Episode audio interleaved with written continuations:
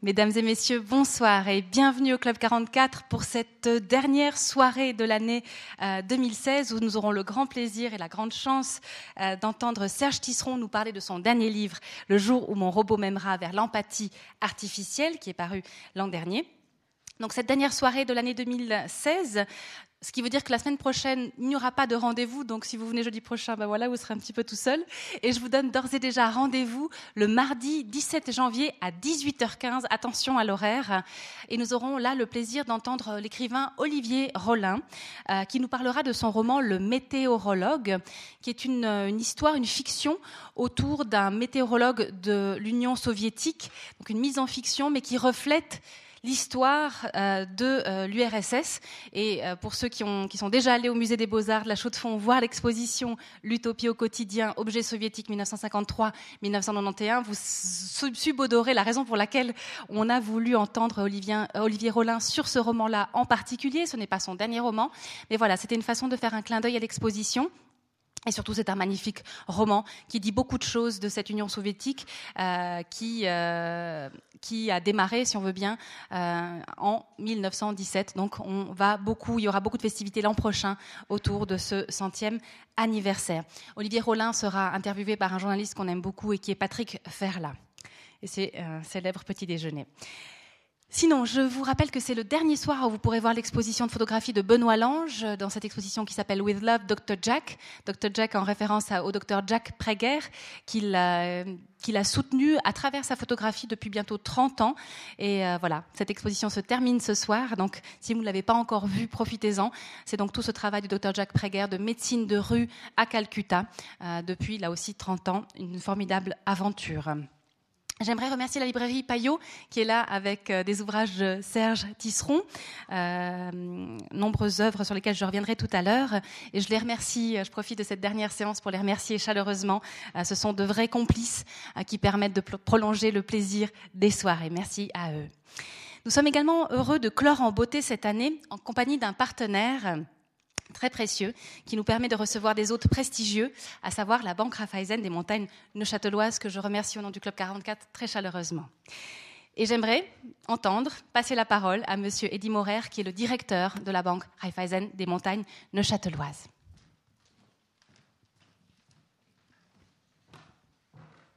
Merci.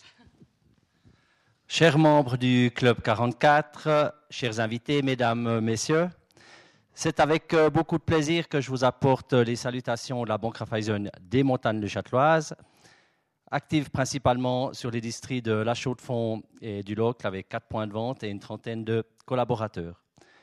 Depuis quelques années déjà, nous soutenons le Club 44 de manière de diverses manières, pardon, et plus particulièrement ce soir, en étant, si vous me permettez l'expression, parrain de la soirée. C'est un honneur pour notre banque d'être associé à la conférence de M. Tisseron, tant sa bibliographie et son parcours sont riches. Je laisserai le soin à Mme Bonadonna, bien plus à même euh, que moi, de présenter cet orateur de renom.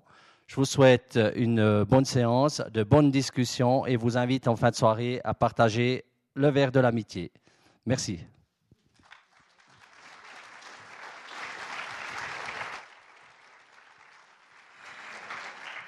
Merci à vous, merci à toute l'équipe de la banque et en particulier à Madame Céline Benoît avec qui nous avons préparé cette soirée en un bon compagnonnage. Autre compagnon, le robot euh, dont il sera question ce soir. Et vraiment, je remercie beaucoup Monsieur Serge Tisseron d'être là avec nous euh, pour donner un éclairage des plus pertinents sur une réalité et un futur dont nous ne mesurons, je crois pas, encore les effets.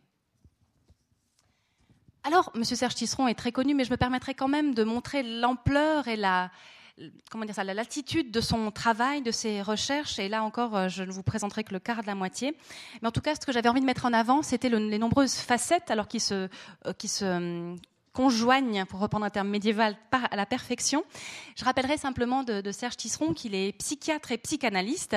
Et j'aimerais souligner ce, petit fait, mais qui est très intéressant, qui donne un petit peu l'idée de l'humour hein, du personnage et de, sa, de, la richesse de sa culture.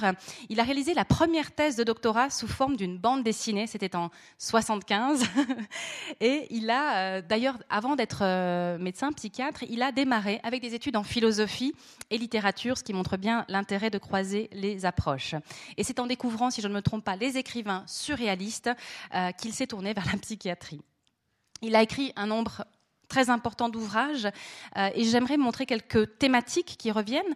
Les écrans, euh, et là j'entends ordinateur et télévision, et leur rapport et leur impact sur les enfants. Il y a un, ouvrage qui est devenu un best-seller, 3, 6, 9, 12, Apprivoiser les écrans et grandir, qui est une véritable bible, une véritable référence en la matière. Il y a bien sûr d'autres ouvrages sur l'impact de la télévision sur les enfants et qui ont également posé de vrais jalons dans le domaine. Les secrets de famille, euh, et il a d'ailleurs, il été rendu célèbre aussi parce qu'il a réussi à, faire émerger un secret de famille de quelqu'un qu'on aime bien en général, qui est Hergé, le papa de Tintin il a réussi vraiment, à travers une lecture hyper attentive des albums, à, euh, faire une sorte de psychanalyse de Tintin, mais cette-ci, vraie et juste. Et d'ailleurs, c'était à ce sujet qu'il s'était exprimé au Club 44. C'était en 86. Et pour ceux qui aimeraient réécouter, il y a la médiathèque du Club 44. Vous allez sur le site euh, du Club 44, vous allez à la médiathèque et vous réécoutez ça tout simplement. D'ailleurs, vous retrouverez aussi la conférence de ce soir dans les jours à venir. Les émotions, bien sûr, sont importantes dans l'œuvre de Serge Tisseron et parmi elles, la honte. il y a un ouvrage qui s'appelle La honte, psychanalyse d'un lien social, mais aussi l'empathie, celle qu'on a, a d'humain à humain, mais aussi, et c'est pas pour en faire un non-humain, mais du psy au patient, avec notamment fragments d'une psychanalyse empathique. La résilience aussi est un thème important il y a un ouvrage qui euh, porte ce même nom. Et surtout, je dirais, une action euh, de Serge Tisseron, c'est qu'en 2012, il a créé, euh, en lien avec le MEDE, je ne sais pas si c'est comme ça que ça se prononce, le site mémoiredescatastrophes.org, la mémoire de chacun au service de la résilience de tous. Il y a un autre champ très important qu'il a exploré, qui est celui du rapport aux objets, notre rapport aux signes et notamment aux images.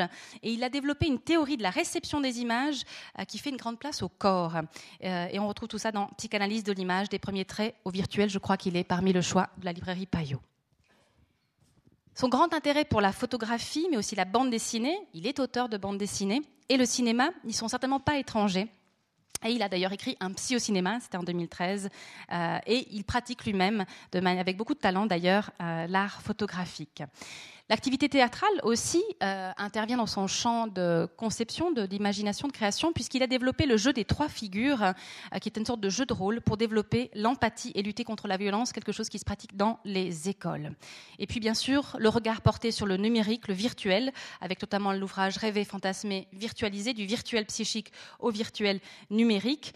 Et je dirais que, euh, qu'on soit bien au clair, Serge Tisseron n'est pas l'ennemi de la technologie, puisqu'il a été élu en 2015 membre de la l'Académie des technologies, ce qui montre bien son grand intérêt. Donc Serge Tisseron, en résumé, est un psy passionnant, car il ouvre le monde de la psychanalyse au monde culturel dans lequel nous nous mouvons, dans lequel nous sommes pris, consciemment ou non le domaine culturel compris au sens large et qui inclut bien sûr la technologie. Et cela montre bien justement que la technologie, les outils technologiques ne sont pas que des outils, mais bien plus, et qu'ils peuvent avoir, qu'ils ont un impact au plus intime de nos vies. Reste à savoir si euh, euh, euh, nous pouvons décider de ces outils technologiques ou si nous allons les subir. C'est tout l'enjeu du livre de Serge Tisseron. Et je suis vraiment ravie de l'accueillir et de l'entendre avec impatience et bonheur. Très bonne conférence à tous. Monsieur Serge Tisseron.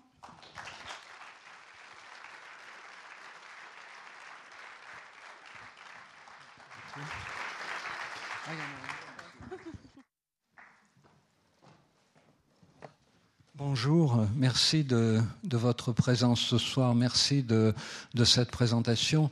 Alors, euh, des robots, vous en avez bien entendu entendu parler, vous en avez vu au cinéma, vous en avez vu décrit dans les romans et euh, probablement vous voulez représenter sous la forme de bons hommes avec euh, deux bras, deux jambes, une allure un peu métallique, parfois un peu raide, avec une voix saccadée ou une démarche un peu bizarre. Voilà.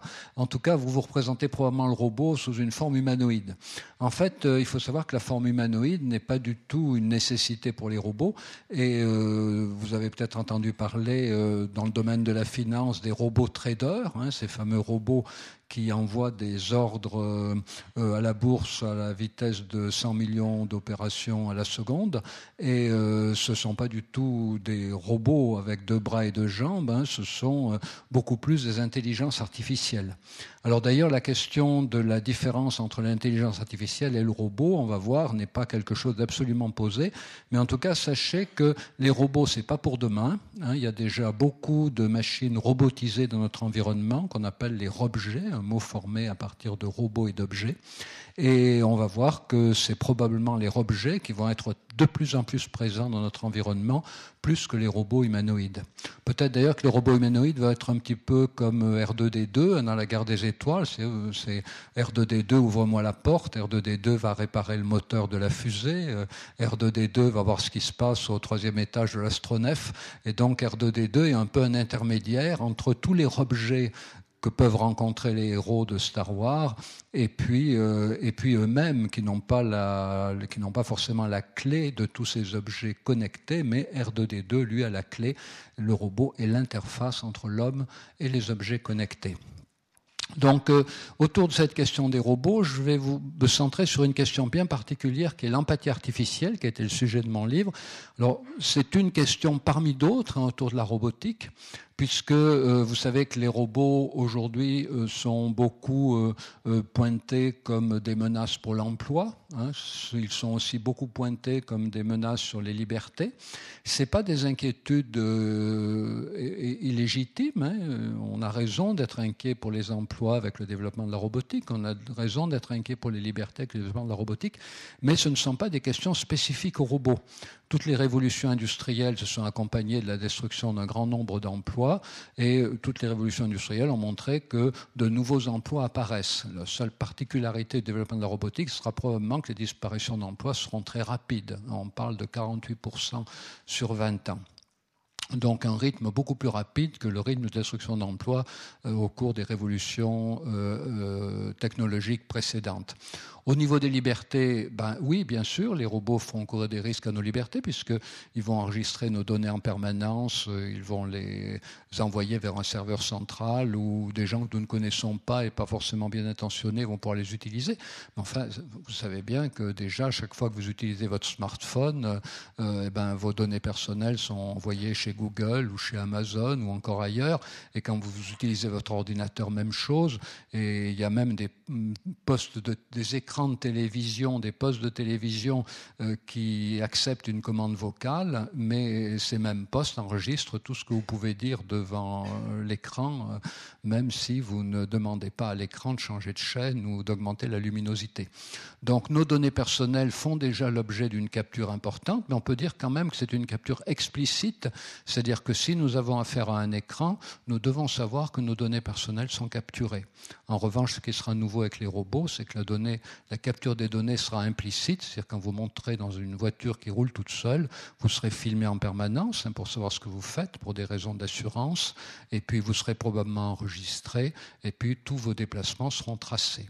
Et Pourtant, vous direz, je prends ma voiture. En fait, vous prendrez un robot qui vous transportera d'un point à un autre et qui transmettra probablement en temps réel toutes vos données personnelles. Éventuellement, si vous voulez toucher euh, le volant, votre alcoolémie, votre rythme cardiaque, euh, si vous avez pris des médicaments avant, et ainsi de suite. Donc, euh, vous voyez qu'il y a des problèmes non spécifiques à la robotique, les emplois, les libertés. En revanche, je vais aborder un problème très spécifique, qui est le problème de l'empathie artificielle. Alors, qu'est-ce que c'est ce mot un peu bizarre? Je vais m'aider d'un PowerPoint. Hein. Mais euh, bon, je vais passer assez vite sur certains slides et puis en montrer d'autres un peu plus longuement.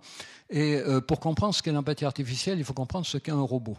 Alors un robot, je vous disais, c'est pas exactement une intelligence artificielle. Par exemple, un exemple d'intelligence artificielle, c'est le fameux robot Watson hein, qui a gagné au Jeopardy. Vous savez, ce jeu américain qui ressemble un peu à Question pour un champion, mais à la différence de Question pour un champion, euh, l'animateur donne la réponse et il faut trouver la question. Donc le, le, robot Watson qui parle très très bien anglais, maintenant qui parle très bien français aussi, et qui est capable de plaisanter, a une capacité d'analyse des données entières sur Internet très importante. Il a gagné euh, les meilleurs champions du monde de Jeopardy. Donc ça, c'est une intelligence artificielle. Un robot, qu'est-ce que c'est? Mais c'est une machine, j'en ai mis une là-dessus, c'est une machine qui capture des données, évidemment, sur son environnement, par exemple la température, euh, les obstacles. Si vous avez un robot aspirateur, ben, il a des capteurs pour repérer la poussière, hein, voilà.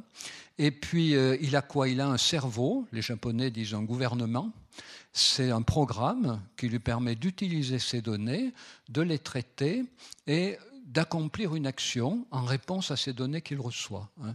Et accomplir cette action, ça va être soit une action physique sur l'environnement, par exemple pour un robot qui déplace des charges d'un point à un autre. Hein, demandez à votre robot d'aller vider votre poubelle, bon ben, il, se déplace pour aller vider votre poubelle.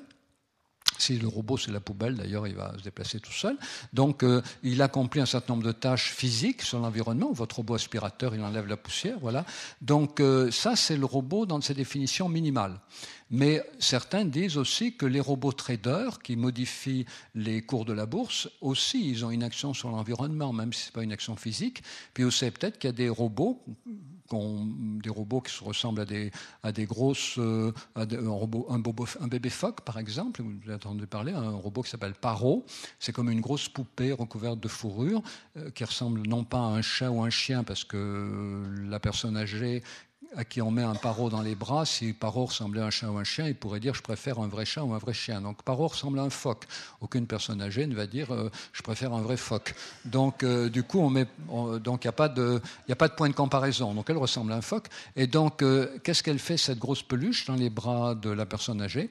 Eh bien, elle ronronne, elle bouge la tête, voilà, elle montre qu'elle est contente, elle interagit.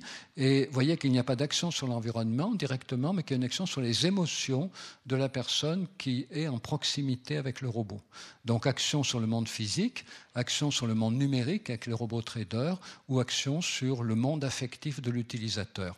Ça, c'est la définition minimum du robot. Et vous voyez que le caractère anthropomorphe n'est pas nécessaire au robot. En revanche, si vous voulez un robot qui soit capable euh, de changer une ampoule électrique chez vous au plafond et que vous lui donnez l'escabeau, il vaut mieux qu'il ait deux jambes et qu'il ait deux bras. Un deux jambes pour monter l'escabeau, deux bras, un pour tenir l'ampoule neuve, l'autre pour dévisser l'ampoule usagée et qu'il ait en même temps des yeux, vision binoculaire, hein, pour apercevoir l'ampoule au bon endroit, que si, si, vous avez un papier peint avec des ampoules peintes partout, il ne veuille pas les changer partout où il y en a qui sont peintes.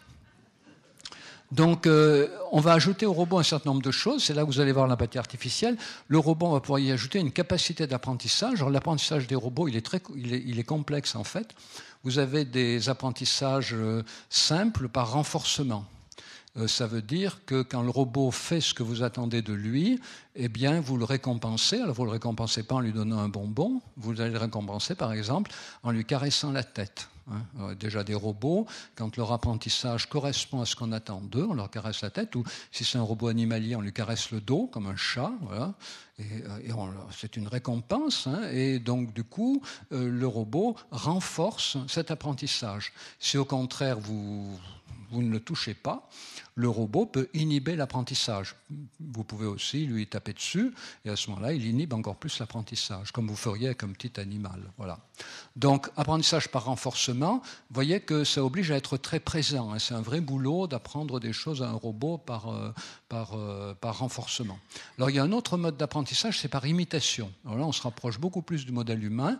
Et euh, par exemple, Rodolphe Gelin, chez Aldébaran, me disait qu'il rêve de fabriquer un robot qui apprennent à faire des pancakes en regardant quelqu'un faire des pancakes. Donc euh, vous, vous, installez devant une grande table avec de la farine, des œufs, du beurre, tout ça, euh, des saladiers, et puis vous mettez le robot en face de vous, il a accès aux mêmes ingrédients, et vous lui montrez. Et l'idée de Rodolphe Gelin, donc qui, fabriquait le robot Nao, notamment le robot Pepper, c'est que le robot apprenne, là, dans le cas particulier, à faire des pancakes en vous regardant faire des pancakes.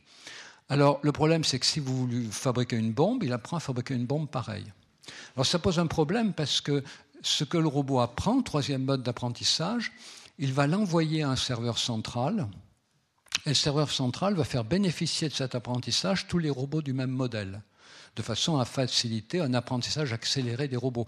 Vous aurez un robot, mais vous ne serez pas tout seul à lui apprendre des choses, parce que ça prendrait 15 ans pour qu'il arrive à l'adolescence et le modèle serait obsolète. Donc euh, le robot va bénéficier d'un apprentissage accéléré, c'est-à-dire que vous essayez d'apprendre à votre robot à faire les pancakes et visiblement il n'y arrive pas. Oh, vous dites la barbe, il n'y arrivera jamais vous allez, euh, pas, euh, vous allez dans votre salon, euh, vous changez l'eau des fleurs, vous revenez, il sait faire. Pourquoi? Parce qu'il s'est connecté sur Internet, il a trouvé quelque part dans le monde une mamie qui a appris à un robot du même modèle à faire les pancakes, et il a téléchargé l'apprentissage sur la base de données. Oui. Et donc, du coup, ça va nous surprendre beaucoup parce qu'on va croire qu'on est très intelligent dans l'éducation des robots parce qu'ils vont avoir un apprentissage très rapide et, parce qu'ils seront interconnectés. Et ça, c'est le gros problème des robots, c'est l'interconnexion parce qu'on euh, on a, on, on n'a pas, nous, d'interconnexion, on n'a pas de transmission de pensée. Si on veut dire quelque chose à quelqu'un, soit on va le voir et on lui parle en vis-à-vis, soit on lui envoie un courrier, soit on lui téléphone, soit on lui met un SMS. Les robots, ils n'auront pas besoin de ça. Ils seront connectés en permanence à Internet. Et c'est tellement difficile à penser pour l'être humain que c'est quelque chose qu'on ne voit jamais dans les films de science-fiction, dans les séries de science-fiction. Les grandes séries de science-fiction comme Real Humans ou tous les films de science-fiction, quand deux robots se rencontrent, ils se parlent. Mais non, il y en a un qui peut être à Tokyo et l'autre qui peut être à Paris, ils sont en interconnexion permanente. Il y en a un qui est dans la cuisine, il y en a un autre qui est dans la chambre, ils sont en interconnexion permanente. Ils se retrouvent tous les deux dans la cuisine, ils n'ont pas besoin de se parler, ils sont en interconnexion permanente. Et ça, ça va être très très difficile à penser pour les humains que nous sommes, parce que nous n'avons pas, nous, et nous ne sommes pas prêts d'avoir d'interconnexion permanente, bien que ça soit un grand projet, hein, vous savez peut-être, des, gens qu'on appelle les transhumanistes, qui s'appellent eux-mêmes les transhumanistes, qui veulent augmenter l'humain en lui donnant notamment en priorité, deux choses. La première chose, c'est augmenter la longévité, voire acquérir l'immortalité, mais ce qui sera sans doute beaucoup plus facile à obtenir que l'immortalité, c'est l'interconnexion. C'est-à-dire que nous ayons accès à Internet depuis notre cerveau et pas depuis un écran. Ce qui ne nous permettra pas d'ailleurs d'avoir la puissance cérébrale qui nous permettra de scanner en une fraction de seconde des milliers de pages sur Internet comme peut le faire un robot. Donc même interconnecté, on sera quand même moins performant qu'un robot. Donc euh, ça, c'est les capacités d'apprentissage du robot. Alors l'empathie artificielle, c'est quoi? On y arrive. Ben, c'est le fait qu'un robot peut avoir, alors aussi, hein, la capacité de pouvoir identifier nos émotions. Dire le robot, vous lui parlez, et le robot comprend que vous êtes en colère, que vous êtes triste, euh, que vous êtes, euh, que vous êtes amer, voilà, que vous êtes joyeux.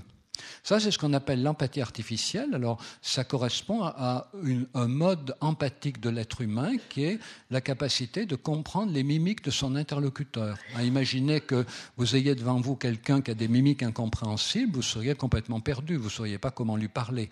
Vous voyez quelqu'un de triste, vous savez qu'il faut aller doucement dans ce qu'on dit, voilà, être attentif, euh, pas risquer de le blesser. Vous voyez quelqu'un de joyeux, ça vous fait sourire, vous êtes content, vous tapez dans le dos, voilà, vous plaisantez, voilà. Donc euh, la reconnaissance de l'émotion d'autrui nous sert constamment de repère dans la communication humaine. C'est ce qu'on appelle l'empathie émotionnelle. C'est le premier degré de l'empathie. Eh bien, euh, l'empathie émotionnelle, elle elle est actuellement donnée aux robots dans des laboratoires. Il y a des robots qui d'ores et déjà reconnaissent vos émotions. Et le robot n'a pas besoin, pour reconnaître vos émotions, d'avoir un visage humain. À la limite, votre robot aspirateur, hein, cette espèce de grosse galette, il pourrait reconnaître vos émotions. Et le jour où vous lui parlerez avec la voix, le jour où vous lui direz Allez, euh, euh, va aspirer, euh, va aspirer l'entrée et le salon, ce sera plus facile que de le prendre dans les bras et de l'emmener au salon. Eh bien, le jour où vous lui direz au salon, il pourra peut-être il pourra reconnaître si vous êtes en colère ou si vous êtes content et vous faire une plaisanterie. Donc, pourquoi? Parce qu'il aura des capteurs qui, qui analyseront votre intonation et il aura une caméra qui fera une reconnaissance faciale. Donc euh, le robot peut être doué d'empathie artificielle sans pour autant être doué d'une forme humanoïde et d'un visage. Mais il va pouvoir s'y ajouter quelque chose, comme vous le voyez dans l'image du bas. C'est un robot qui a un visage d'apparence humaine. Ça, c'est un robot qui est fabriqué au Japon par euh, Hiroshi Ishiguro, qui a été le, premier à insister sur l'importance que les robots aient un visage d'apparence humaine. Et euh, ce robot, eh bien, non seulement il est doué d'empathie artificielle, mais en plus il est doué d'émotion artificielle, c'est-à-dire euh, il peut grâce aux 150 petites moteurs qui sont dans son visage, il peut imiter toutes les émotions humaines. Il peut les imiter telles que chez l'humain, c'est-à-dire de manière subtile, ou il peut les imiter de manière beaucoup plus caricaturale, et il peut évidemment tenir sur son visage des émotions que vous, vous ne tiendriez pas parce qu'elles vous fatigueraient. Hein. parce que l'être humain a le visage constamment mouvant. Chez un robot, on peut arrêter les, mimiques. On peut faire un arrêt sur mimique, pas très compliqué. Donc euh, le robot va pouvoir à ce moment-là répondre avec des mimiques adaptées, des gestes adaptés, des intonations adaptées, et ça ouvre un formidable espace euh, ben, à la communication facilitée avec le robot. L'argument de l'empathie artificielle, c'est de dire que ça va beaucoup faciliter la communication entre les humains et les robots, mais ça ouvre aussi un autre espace considérable, c'est l'espace de la manipulation. Et euh, il y a beaucoup de travaux aujourd'hui, enfin pas beaucoup, mais trop, à mon avis. Enfin, il y en a, il y en a inquiétants, voilà, très inquiétants, sur le fait que un certain visage de robot peut favoriser chez l'interlocuteur des confidences ou un certain visage de robot peut faciliter chez les interlocuteurs l'obéissance. Et il y a déjà dans des laboratoires des robots qui commence à parler gentiment, et puis si l'interlocuteur humain dit écoute, arrête, tu m'embêtes, euh, je veux pas écouter tout ce que tu me racontes, le robot peut hausser la voix, se mettre en colère, c'est pas très compliqué, il est programmé pour ça, et prendre un ton très autoritaire et, imposer sa volonté, même parfois à l'humain. Donc là, il y a des recherches considérables hein, sur euh, la manière dont des robots pourraient s'adapter statistiquement à une population, pour en obtenir des confidences ou le faire obéir, ou s'adapter à la carte, à partir du moment où les robots peuvent s'adapter exactement à leur propriétaire. Donc, vous voyez, capacité d'apprentissage, empathie artificielle, émotion artificielle. Alors, les robots euh, seront, ressembleront à des humains, mais en même temps, euh, autant qu'ils y ressemblent, ils resteront quand même un peu étranges, un peu bizarres. Ils ne seront pas des humains parfaits.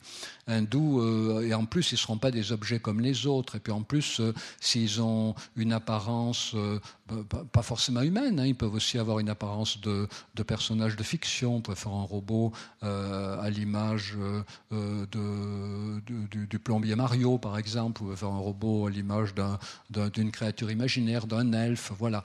Donc euh, les robots, ils seront des objets, mais pas des objets comme les autres, ils vont parler, ils seront des images sorties des écrans, mais quand même ça va être bizarre, on n'est pas habitué, quoi qu'on va commencer à s'y habituer avec les casques de vision, on verra en 3D des créatures virtuelles. Et puis euh, pour ceux qui auront une apparence humaine, eh ben, ils auront une apparence humaine, mais en même temps on pourra les débrancher. Donc, euh, ils vont être très troublants. Et alors, il y a un chercheur qui s'appelle Masahiro Mori, qui s'est beaucoup interrogé là-dessus, et euh, c'était il y a une quarantaine d'années. Et il a dit, oui, euh, ce qui est inquiétant dans le robot, c'est qu'il ressemble à un humain, mais qu'il ne soit pas vraiment un humain. Et donc Masahiro Mori, voyez, a fait une courbe. Alors la courbe, elle monte. Ça veut dire quoi? Ça veut dire que euh, plus un robot ou une poupée ressemble à un humain, plus on est rassuré parce qu'on se sent en familiarité, mais seulement jusqu'à un certain point, le point où le robot ressemble presque parfaitement à un humain, mais pas exactement. Masahiro Mori donne l'exemple d'un robot qui serait parfaitement humain, et on irait vers lui, on lui tendrait la main, il tendrait la main, et sa main serait froide. C'est-à-dire que vous auriez un humain avec une main froide, et donc ça, voilà, Masahiro Mori dit, c'est, ça crée la vallée de l'inquiétante étrangeté. C'est à ce moment-là, vous, vous, êtes perdu, vous ne savez plus euh, où sont vos repères, et donc Masahiro Mori dit ça, c'est très angoissant. Donc à l'époque, il y a 40 ans, Masahiro Mori avait dit donc c'est tellement angoissant qu'il ne faut pas fabriquer des robots qui ont une apparence humaine, parce que comme il y aura toujours un petit truc qui va clocher, un petit bug, un petit machin un peu bizarre, le robot commence à parler normalement, puis tout d'un coup oh, oh, oh, un peu métallique, puis hop, il reparle normalement, hein, voilà. Et donc du coup, Masahiro Mori dit ça c'est trop angoissant, il ne faut pas les fabriquer. Mais en fait, des recherches récentes ont montré que l'important c'est pas que parfois euh, c'est pas qu'un robot soit, soit très humanoïde ou pas humanoïde L'important, c'est qu'il soit toujours cohérent, hein, qu'il y ait une cohérence du robot, euh, comme il y a une cohérence recherchée chez l'humain. En d'autres termes, hein, il y a certains humains qui nous plongent dans la vallée de l'angoisse, hein, notamment euh, ceux qu'on met dans les hôpitaux psychiatriques, pour éviter qu'on les voit, parce que c'est vrai qu'un psychotique, un autiste, ça a de quoi nous angoisser, parce qu'on y repère de l'humain, mais on y repère en même temps quelque chose qui n'est pas notre humain familier. Et euh, donc, euh, pour les robots, ça serait exactement pareil. C'est l'important, c'est qu'il y ait une cohérence. Et si cette cohérence est assurée, dans son registre, eh bien, les robots ne, ne plongeraient pas dans cette vallée de l'étrange. Bon, en tout cas, c'est un problème en discussion. En tout cas, sachez que cette vallée de l'étrange existe. Et c'est pour ça que la réponse a été l'empathie artificielle. C'est-à-dire, si un robot aussi bizarre soit-il, aussi étrange nous paraisse-t-il, est capable de comprendre nos émotions et de nous répondre de façon adaptée, nous serons rassurés. Hein, nous nous retrouverons dans cette interaction possible avec lui. Alors ça m'amène à vous dire quelques mots de ce qu'est l'empathie. Chez l'être humain, l'empathie euh, euh, s'exerce vis-à-vis de l'ensemble de son environnement. C'est-à-dire nous ne cessons jamais de prêter des émotions, de prêter des intentions aux objets. Vous voyez l'arbre qu'on appelle en français un saule pleureur, parce qu'on a l'impression qu'il est triste. Ce chat qui a l'air tellement heureux, bon, on n'en sait rien. Et puis, vous voyez, les publicistes se sont emparés de l'empathie humaine, et notamment cette voiture euh, qui était réputée avoir un regard sympathique, des yeux enfantins. Voilà, ça, il a été pensé pour avoir des yeux enfantins, un regard sympathique. Ça a très, très, très bien marché. D'ailleurs, beaucoup de gens à qui les designers n'avaient pas dit, vous savez, on l'a fait pour qu'elle ait un regard sympathique, on trouvait qu'en effet, elle avait un regard enfantin et sympathique. Mais il y a quelque chose qui va être différent chez le robot, c'est que non seulement on va projeter sur lui des émotions, mais le robot va nous répondre. Hein, c'est l'empathie artificielle. Et alors du coup, nos projections vont flamber. Hein. Dans la mesure où il y aura cette interaction, on va se sentir beaucoup plus proche d'un robot que d'aucun autre objet. Et d'ores et déjà, on le voit, euh, lorsque lorsqu'un robot, euh, euh, quelqu'un passe devant un robot et le robot dit bonjour, comment tu t'appelles? Moi, je m'appelle Pepper, par exemple. Et on voit que les gens sont interpellés, qui vont vers le robot, ils se mettent à communiquer. Et si quelqu'un, si on dit, si quelqu'un arrive, on dit le robot là, il s'appelle, il s'appelle Alice et que l'humain vient et dit Tu t'appelles Alice? et que le robot tourne la tête, et dit oui, je m'appelle Alice. Ben, on s'aperçoit que l'humain euh, est très impliqué. Et, immédiatement, les projections anthropomorphes qui ont toujours existé chez l'être humain par rapport à l'ensemble du monde inanimé, hein, ou du monde animé-animal, eh ben, les projections de l'être humain vont se trouver extrêmement euh, euh, exacerbées. Alors, on va voir avec beaucoup d'avantages et beaucoup d'inconvénients. Il n'y a pas que des, il n'y a pas que des inconvénients. En tout cas, avant d'aller dans les avantages et inconvénients, il faut comprendre que l'empathie du robot, ce n'est pas une empathie identique à celle de l'être humain. C'est ce que j'appelle une empathie tronquée. Je dis toujours, empathie artificielle, c'est un oxymore. Il n'y a pas d'empathie artificielle. Rien n'est artificiel dans l'empathie. Ce que les roboticiens appellent empathie artificielle, c'est en fait une forme d'empathie qui reproduit deux des des trois catégories minimales de l'empathie chez l'homme. En fait, l'empathie chez l'homme, elle est encore beaucoup plus compliquée que les trois catégories que je mets. Mais euh, l'empathie du robot, c'est une empathie affective, être capable d'identifier les émotions d'un humain, et une empathie cognitive, être capable de comprendre pourquoi l'humain éprouve ses émotions, mais avec une efficacité que beaucoup d'humains n'auront pas. si un robot pourra très bien voir euh, euh, que le 4 janvier, que son propriétaire est un peu triste, tout le monde verra autour du propriétaire du robot que ce jour-là, il est un peu triste, beaucoup de gens n'y feront pas attention. Le robot le verra, le robot pourra dire Je vois que tu es triste, et le robot pourra dire Et peut-être tu es triste parce que quand tu avais 5 ans, ta grand-mère à laquelle tu tenais beaucoup est morte un 4 janvier. Parce que le robot aura accès à tout Internet, et il aura une mémoire absolument infaillible. Et donc, euh, du coup, le robot sera capable, cette empathie cognitive que, l'humain possède, mais qui possède de manière à taille de sa mémoire humaine, à taille de sa compréhension humaine. Hein. L'empathie cognitive, c'est la capacité de comprendre que quelqu'un peut avoir des émotions pour des raisons différentes de nous. Voilà. Je vois que ma femme est triste. Euh, moi, mon équipe de foot a perdu la veille. Je vois le lendemain ma femme est triste. Ben, c'est être capable de comprendre que peut-être elle est triste pour une autre raison que moi qui suis triste. Moi, je suis triste parce que mon équipe de foot a perdu, foot a perdu la veille. Peut-être ma femme, elle est triste pour une autre raison. Ça, c'est l'empathie cognitive. Mais le robot va en avoir extrêmement, de manière extrêmement puissante hein, par le fait qu'il sera connecté sur Internet en permanence, qu'il aura une mémoire absolue de tous les événements du passé. Et donc il y a chez l'homme une troisième dimension de cette empathie pour autrui, qu'on appelle l'empathie mature, qui est la capacité de se mettre émotionnellement à la place de l'autre et de créer une réciprocité. Mais ça, les robots ne sont pas prêts de l'avoir. Un robot n'est pas capable de se mettre émotionnellement à la place de qui que ce soit. Un robot ne fait qu'imiter. Hein, le jour où mon robot m'aimera, c'est le jour où mon robot me dira je t'aime. Mais le jour où mon robot me dira je t'aime, ou le jour où mon robot, à ma question est-ce que tu m'aimes, me répondra oui, il faudra surtout pas que je croie que mon robot m'aime. C'est que mon robot aura été programmé par son programmeur pour me faire la bonne réponse, pour me faire plaisir. Hein. Le jour où mon robot m'aime, le jour où je penserai que mon robot m'aime, je serai bien mal parti. Donc, euh, chez l'être humain, au moins trois dimensions, vous voyez, chez le robot, une empathie tronquée. Alors les avantages de l'empathie artificielle, ils sont considérables. Vous voyez, le, avec lequel des deux aimeriez-vous apprendre une langue étrangère? Bon, ben, évidemment, on préfère un robot qui a un visage humanoïde. Hein, voilà. Alors euh, il y a déjà des robots aussi euh, dans des établissements pour personnes âgées qui servent de coach sportif, voilà, montrer des gestes, des activités.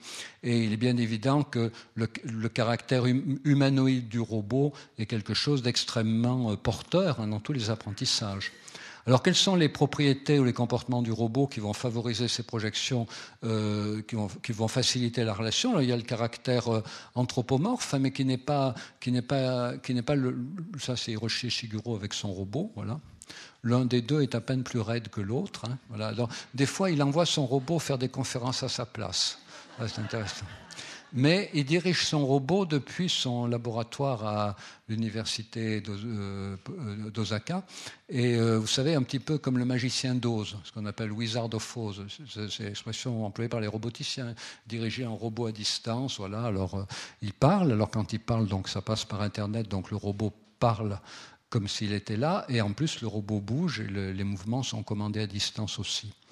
Donc euh, la ressemblance à un humain est un facteur, mais euh, l'aspect enfantin rassurant, hein, vous avez ici le robot Pepper hein, de SoftBank, la richesse des interactions, je vous ai parlé tout à l'heure de Paro, en voilà un, puis les services qui rend, vous avez ici un robot Compy qui n'a pas vraiment une allure euh, anthropomorphe, enfin très légèrement anthropomorphe, qui rend beaucoup de services.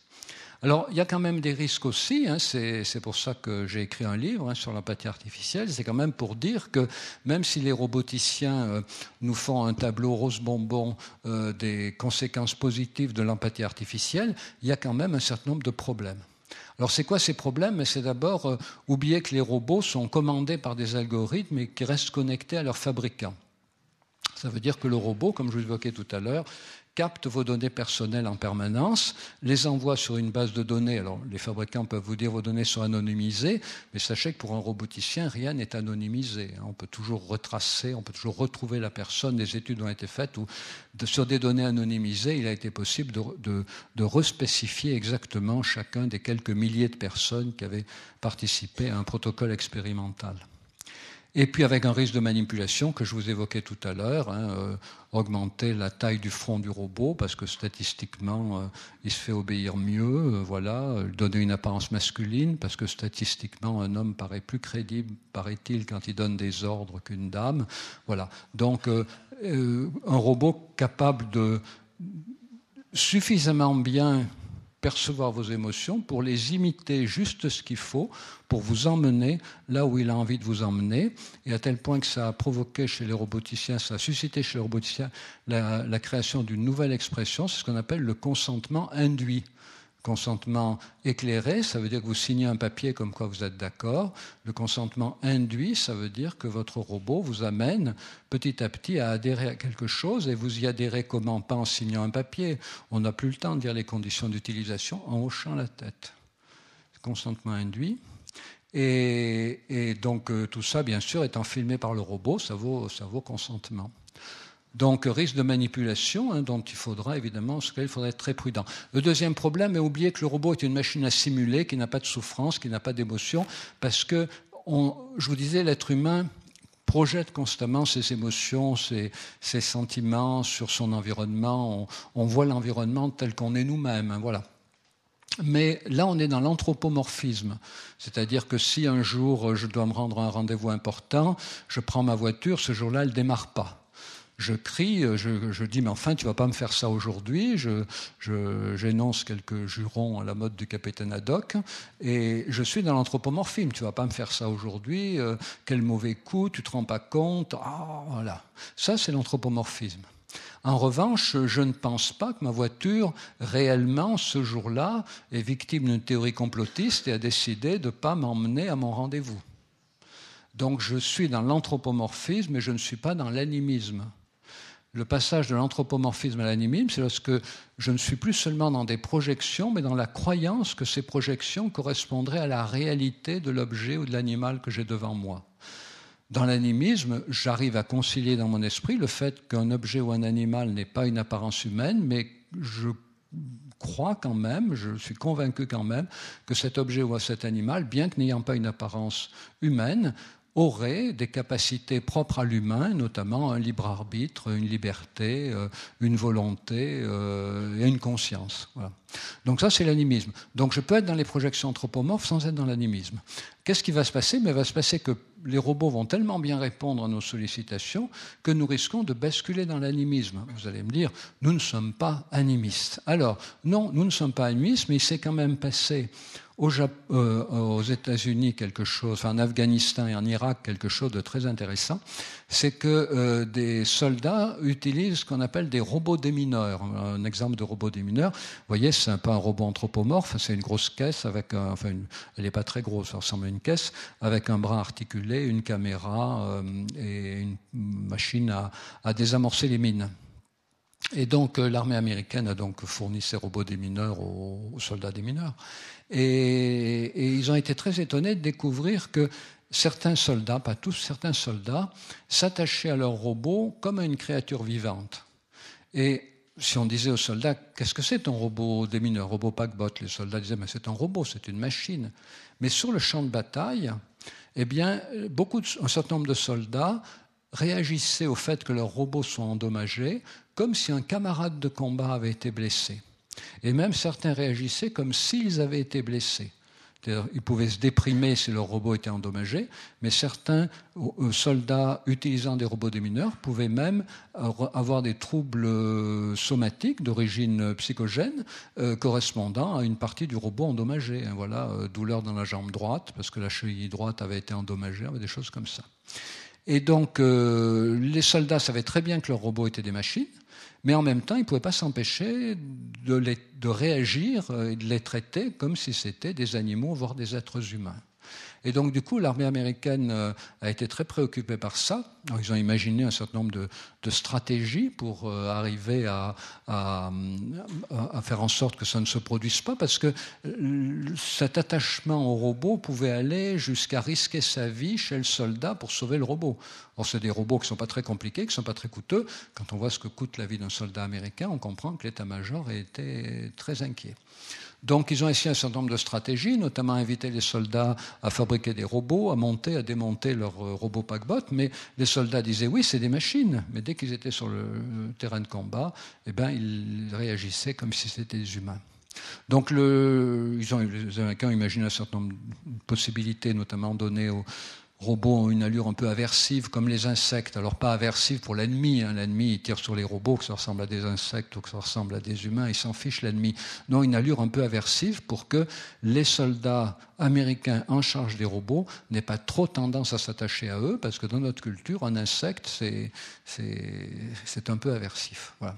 Donc ils ont imaginé un certain nombre de stratégies, le problème n'est pas réglé, mais en tout cas, vous voyez qu'il faut vraiment envisager le fait que cet attachement, un robot qui se crée par le fait qu'un robot nous rende des services, qu'un robot même puisse, nous sauver la vie. Hein. Alors, c'est pas, pas absurde. On n'est pas sur un champ de bataille, mais vous savez, le robot qui va aider la personne âgée à reconnaître ses médicaments tous les jours, à prendre les bons médicaments à la bonne quantité, à la bonne heure, il va lui sauver la vie tous les jours. Le robot qui va rappeler à une personne âgée qu'il faut boire en cas de canicule. Le robot qui va aider une personne âgée à aller aux toilettes. Le robot qui va rassurer une personne âgée sur le fait que si elle tombe, le robot va pouvoir l'aider à se relever, puis surtout à prévenir un centre de surveillance. Ce robot-là va sauver la vie de la personne âgée tous les jours. Et donc, du coup, ben, si un jour le robot titube parce qu'il y a un bug dans, une articulation, ce qui arrive, hein, voilà, eh bien, euh, eh bien on peut imaginer que la personne âgée se précipite pour éviter que le robot tombe et se fasse mal, et que la personne âgée se fasse beaucoup plus mal que ce que le robot pourrait se faire mal. Le robot est sous garantie, la personne âgée n'est pas sous garantie. Donc, euh, vous voyez, véritable problème de la confusion qui pourrait être créée, non pas qu'on prenne les robots pour des humains, mais le fait que ces projections anthropomorphes amènent finalement parfois à euh, avoir des attitudes euh, déplacées qui pourraient menacer la vie des utilisateurs, ou au moins leur santé. Alors, troisième problème de l'empathie artificielle, celle je trouve la plus préoccupante, c'est préférer le robot à l'humain. Alors pourquoi? Ben Parce que le robot, euh, il va toujours être gentil avec nous. Lorsque il y a des vidéos sur Internet avec un robot qui s'appelle Alice, qui est placé chez des personnes âgées aux Pays-Bas, Et lorsqu'Alice arrive, donc le roboticien arrive, le met, en route, le roboticien s'en va, c'est expérimental. Hein, il dit, puis je reviendrai le chercher ce soir, s'il y a le moins de problème, vous m'appelez. La personne âgée a son téléphone mobile près d'elle, d'accord. Et que dit le robot quand il arrive? Il dit, oh, c'est beau chez vous, comme vous avez du goût, puis vous faites pas votre âge. puis vous êtes très bien habillé, vous êtes habillé comme ça pour me recevoir, c'est trop gentil. Le robot peut avoir de l'humour, il peut dire Moi, j'ai pas mis ma plus belle robe, mais vous savez. Euh, les roboticiens travaillent à m'en fabriquer une. Voilà. Donc le robot peut plaisanter, le robot peut avoir de l'humour, le robot est délicieux. Le robot demande d'avoir les photos de famille, la dame ouvre l'album. Oh, comme vos petits-enfants sont beaux, c'est incroyable. Voilà. Donc euh, il est bien évident qu'au bout d'un moment, même assez vite, hein, la personne âgée est enchantée, et ces robots, en plus, dans l'état actuel des choses, sont euh, sous euh, système WOOS, un Wizard of Oz, ils sont téléopérés. D'ailleurs, je crois que souvent les personnes âgées ne le savent pas. C'est un gros problème, évidemment. Euh, un gros problème qu'il existe des robots qui sont téléopérés, donc avec des humains derrière, alors qu'on ne le sache pas. Sachez d'ailleurs qu'en France, il y a déjà une grande banque qui utilise le robot Watson, fameux qui a gagné au Jeopardy. Grande banque française utilise déjà le robot Watson pour répondre aux clients au téléphone sans signaler qu'il est un robot vous tombez sur le robot, mais le robot ne vous dit pas bonjour, je suis le robot Watson. Si vous voulez parler à un humain, tapez sur la touche dièse. Si vous voulez continuer avec moi, eh bien posez-moi vos questions. Moi, je pense que ça, ça serait bien. Non, le robot répond comme s'il était un humain. Donc on peut imaginer que dans la même logique, hein, on installe euh, dans un supermarché un robot qui aurait une apparence totalement humanoïde et vous interagirez avec lui sans savoir que c'est un robot. Mais le problème, vous me direz, il est où? Ben, Le problème, c'est que le robot, il enregistre en permanence aux données personnelles. Bon, alors quand il répond au téléphone, il enregistre ni plus ni moins, puisque quand un humain vous répond au téléphone, vous avez toujours une petite précaution oratoire. Sachez que pour des raisons de sécurité ou je ne sais quoi, notre conversation peut être enregistrée.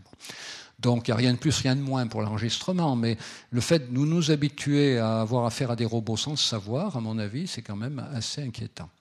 Donc euh, le robot est très gratifiant. Donc euh, euh, en plus, vous voyez ici, c'est le, le, patron de SoftBank qui présente Pepper.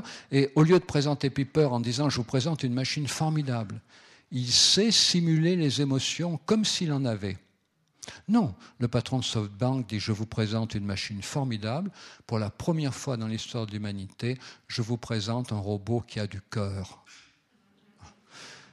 Et, d'ailleurs, il a un petit cœur sur la poitrine. Et donc, vous euh, voyez, le problème, c'est que les roboticiens savent bien que les robots sont des machines à simuler. Mais les commerciaux qui veulent vendre beaucoup de robots ont compris que pour vendre beaucoup de robots, il ne faut pas vendre des machines à simuler, parce que la simulation, c'est pas toujours bien vu. Il faut vendre des robots qui ont du cœur, qui ont des émotions. Hein. Et il y a une publicité actuellement au Japon, parce que le but de SoftBank, c'est de vendre un robot par famille au Japon dans les dix années qui viennent. C'est un marché colossal. Et donc, il y a des publicités au Japon pour ce robot Pepper, dans lequel on voit le robot Pepper très bien programmé à l'avance, répondre avec des comportements, des gestes, des mimiques. Enfin, il n'y a pas beaucoup de mimiques, mais c'est les yeux qui bougent les yeux, enfin, la position de la tête, etc. Le robot répond comme s'il avait des émotions.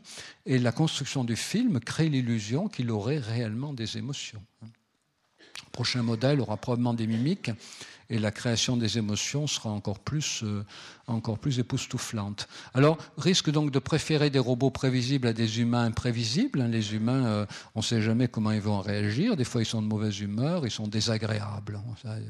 Qui, ne s'est pas un jour plaint d'un proche en disant il est désagréable?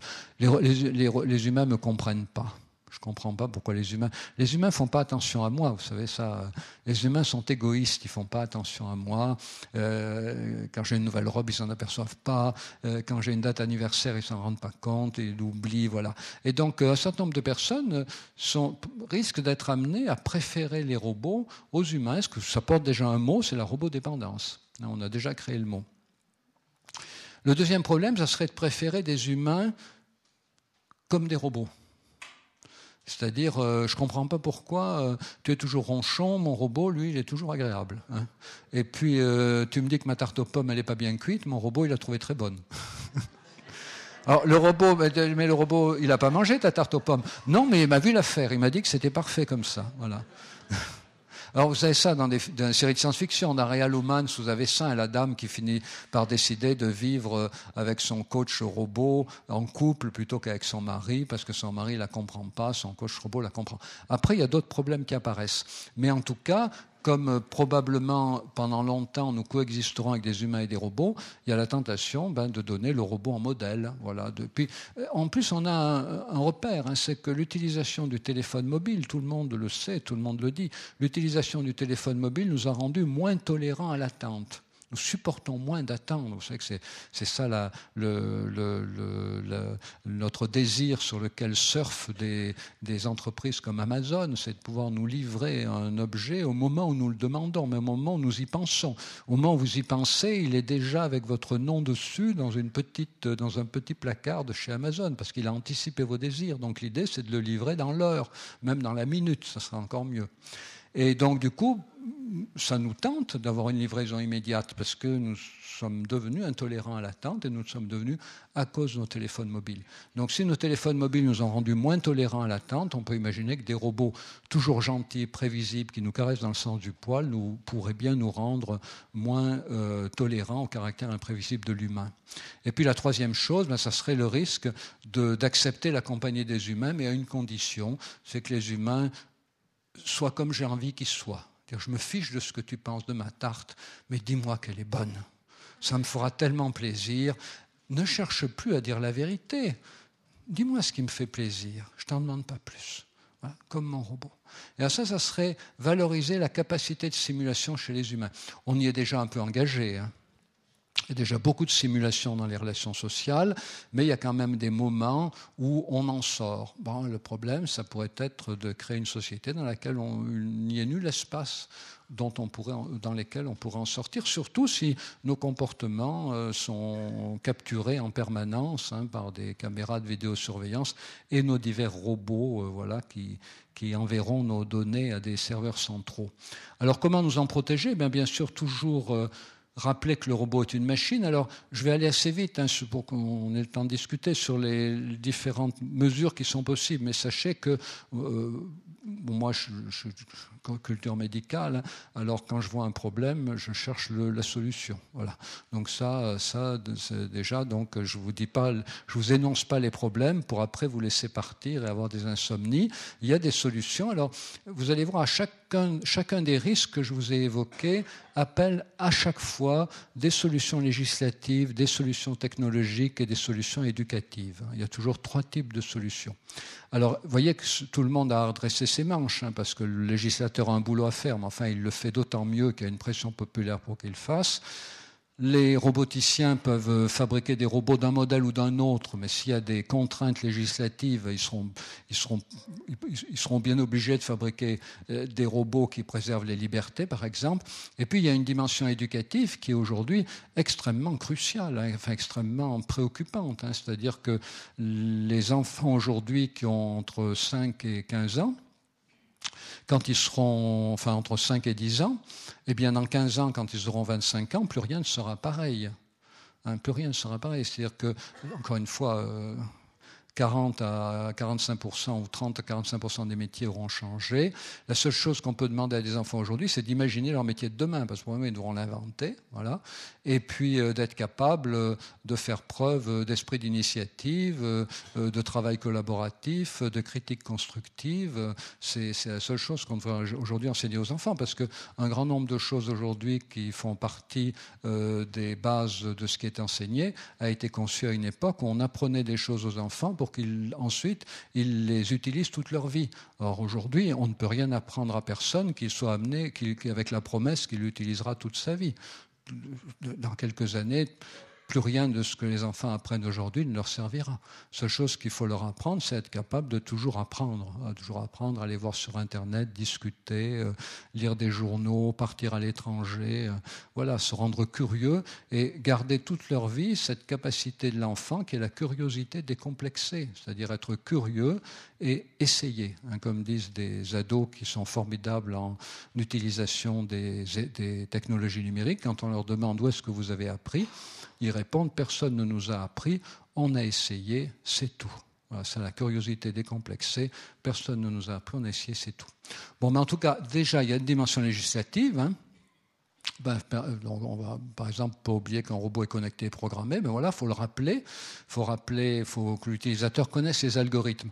Alors, vous savez qu'il y a un problème qui est beaucoup débattu aujourd'hui autour des algorithmes, c'est pour ces robots particuliers que seront les véhicules autonomes.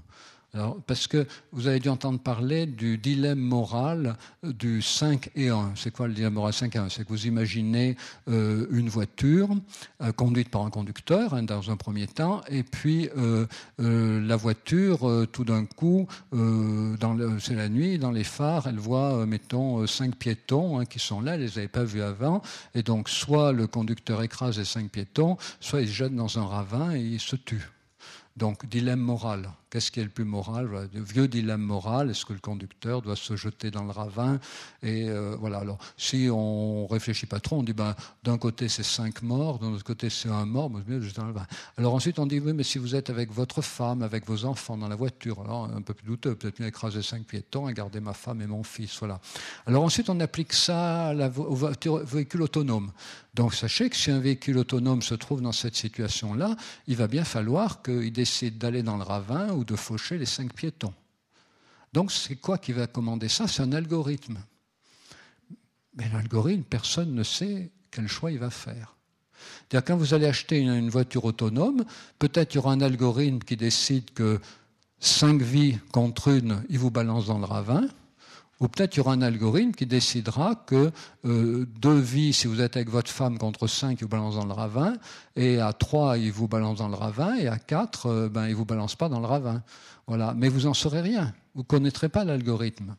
Et donc il y a beaucoup de débats aujourd'hui pour qu'on arrive à connaître les algorithmes de tous les objets autonomes que nous utiliserons. Hein. Savoir les choix qu'ils feront dans un certain nombre de situations qui sont listées d'ailleurs par les, par les, des philosophes notamment, hein, qui travaillent sur ces dimensions de, des, des, dilemmes auxquels des robots pourraient être soumis, comme nous humains sommes soumis régulièrement à des dilemmes, hein. mais on les résout en conscience. Mais le robot, il le résoudra en algorithme, et ces algorithmes ont été préprogrammés. Même chose aussi pour... Euh, les robots qui pourront euh, s'occuper de gens en fin de vie. La plupart des robots, pratiquement tous les robots médicaux dans quelques années seront fabriqués aux États-Unis, importés des États-Unis. Ces robots seront programmés par des gens qui vivent dans la Silicon Valley. Un certain nombre d'entre eux sont libertariens. Ils n'ont pas la même culture que beaucoup d'entre nous. Ils n'ont pas la même représentation du monde. Ils n'ont pas la même morale comment, quels seront les algorithmes qui décideront du maintien en vie d'une personne euh, qui aura un certain nombre de paramètres physiologiques bousillés et d'autres non bousillés Ça, on ne sait pas. Donc la nécessité absolue de connaître les algorithmes, ça c'est dimension législative. Alors dimension technologique, mais savoir à quel moment un robot capte nos données ou pas, alors, je disais un jour, il y a déjà une petite année, à un roboticien, mais il faudrait qu'il y ait toujours un gros bouton rouge sur la poitrine du robot pour qu'on puisse l'arrêter quand on veut. Alors, euh, c'est pas idiot le bouton rouge parce que beaucoup de robots aujourd'hui se déconnectent derrière la nuque, comme dans la série Real Humans. Et si vous êtes une personne âgée en fauteuil roulant ou alité, vous pouvez, pouvez pas, à moins d'avoir, euh, à moins d'avoir une grande canne euh, pour asticoter le bouton derrière. Donc, je dis, il faut qu'il y ait un bouton sur la poitrine. Le roboticien me dit, il n'y a pas de problème, on va vous en mettre un parce que de toute façon, très vite, quand vous approcherez avec l'intention d'arrêter le robot, il saura vous convaincre de ne pas le faire.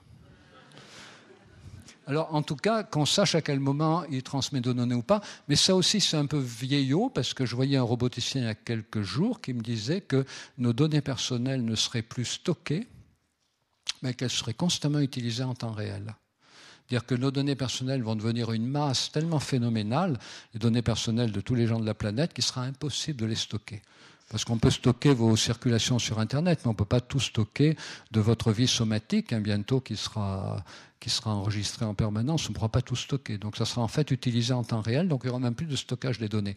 Mais au moins savoir à quel moment il est offline et online. Le problème, c'est qu'un robot offline, il ne servira plus à rien. Dire, euh, déjà, votre téléphone, euh, vous mettez en mode avion, il ne sert pas à grand-chose. vous perdez un grand nombre d'informations. Bon, un robot offline, il sera en mode avion. Ça veut dire que très vite, vous ne le mettrez jamais en mode avion, vous le laisserez fonctionner tout le temps. Bon, mais ça ne veut pas dire qu'il ne faut, pas le, le rappeler. Puis une dimension éducative, évidemment, apprendre à coder pour les enfants. On ne pas oublier qu'un robot est une machine à simuler. Une dimension législative, interdire les publicités qui nous mentent, ce serait une bonne chose. Dimension technologique, alors là aussi, comme vous savez, les Américains ont essayé d'inviter les soldats en charge de robots démineurs à, à, les monter, les démonter pour bien comprendre que ce sont des machines, mais ça n'a pas servi à grand-chose. Moi, j'avais imaginé que les robots aient une protection transparente. Vous avez vu le robot Pepper tout à l'heure, hein, il est tout de blanc vêtu. Tous les modèles de robots actuellement, hein, s'ils ne sont pas humanoïdes, c'est-à-dire s'ils n'ont pas une apparence humaine comme, euh, comme comme, euh, comme elle, voilà, comme la, demoiselle, là, ou, ou, euh, une, ou, une, apparence, voilà, comme le monsieur, eh bien, ils, ont, ils sont toujours de blanc vêtus. Voilà.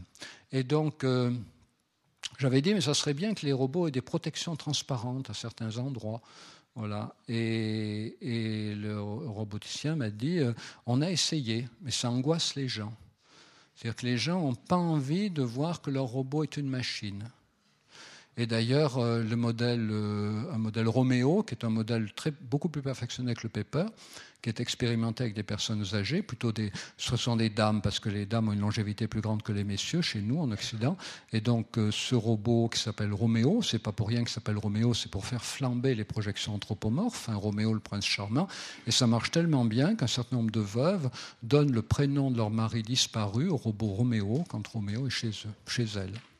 Voilà. Donc euh, évidemment, on comprend que ces gens-là n'ont pas envie que le robot leur rappelle à tout moment qu'il est un robot avec une protection transparente. Ça angoisse. C'est un petit peu comme si on vous avait proposé d'acheter une voiture avec des ailes transparentes. Vous auriez vu tout ce qu'il y a dessous, c'est dégueulasse, la boue, l'huile, vous pas voir ça. On a envie d'avoir des, des carrosseries nickel, on a envie d'oublier la technologie. Alors avec une voiture, c'est pas trop grave d'oublier la technologie, quoi qu'il y a des gens qui avaient frisaient la crise cardiaque quand ils voyaient une aile de leur voiture démontée ou arrachée, hein, parce qu'ils découvraient ce qu'il y avait dessous. Ils n'auraient jamais cru que ce soit aussi sale. Hein. Ils croyaient que c'était aussi propre dedans que propre dehors. Mais avec les robots, vous voyez, ça crée un problème de plus, c'est ces projections anthropomorphes qui vont flamber pour les débrancher, bien sûr. Dimension éducative, voilà, encourager la fabrication et l'animation de petits robots. Aujourd'hui, on commence à parler d'apprendre le langage de programmation, mais il faudrait aussi intégrer la fabrication et l'animation de petits robots en même temps. Et puis, problème risque de ne pas considérer, risque de considérer le robot comme modèle de relation pour l'humain. Eh bien, il y a beaucoup de roboticiens aujourd'hui qui réfléchissent en Occident, pas en Orient, mais en Occident, à l'idée de réserver les robots à caractère Android à ceux pour lesquels c'est indispensable.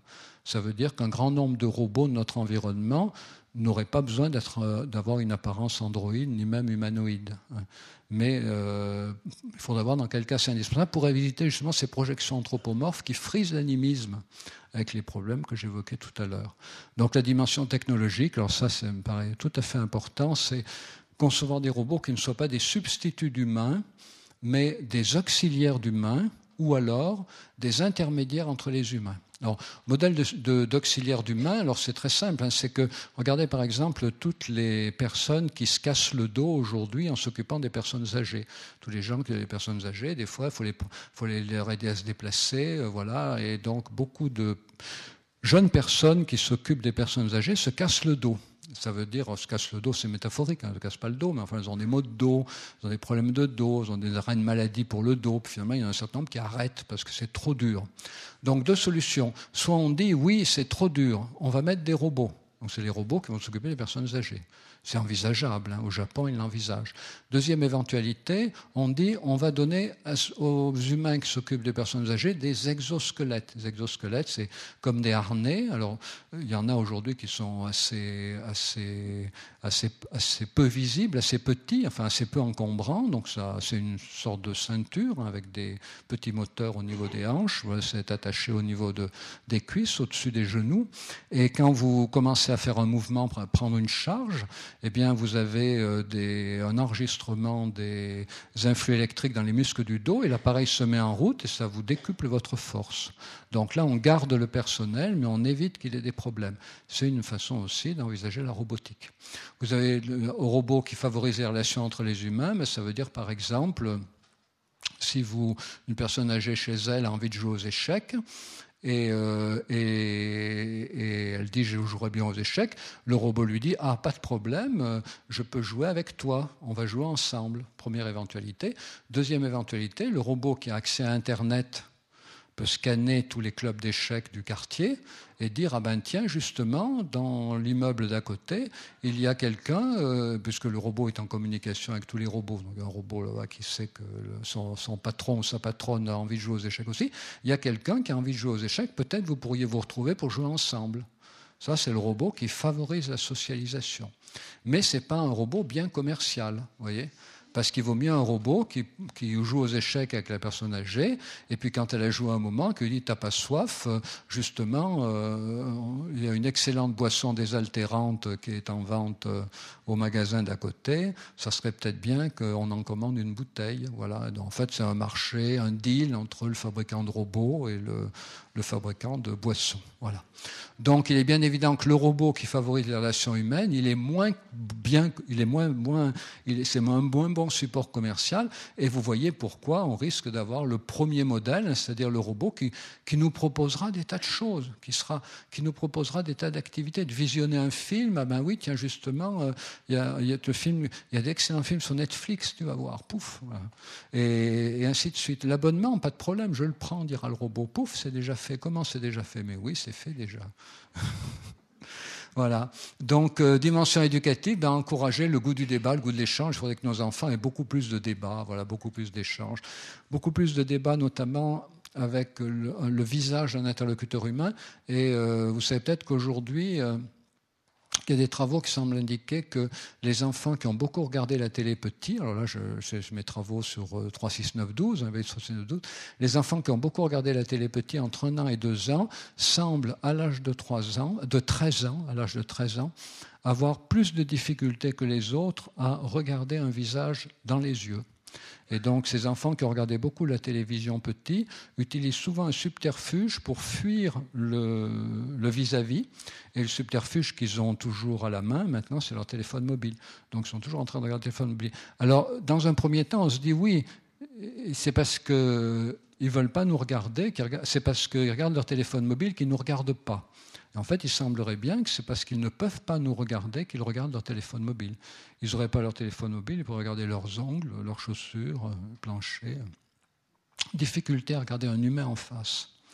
Et euh, d'ailleurs, parfois, je vois dans, les, dans des transports en commun, le métro par exemple, quand il y a, euh, vous savez, 8 places de libre ou le RER, e eh bien, il y a des jeunes qui, deux jeunes rentrent, et plutôt que de s'asseoir en face à face pour parler, ils s'assoient en décalé et ce soit un sur le côté droit et un sur le côté gauche, et, ils parlent en diagonale sans se regarder. Hein, donc, et, cette difficulté à, regarder l'humain en face, évidemment, c'est une porte ouverte hein, importante euh, au fait euh, de perdre le goût de l'humain et de pouvoir effectivement préférer des robots euh, qu'on n'est pas obligé de regarder dans les yeux, un être humain.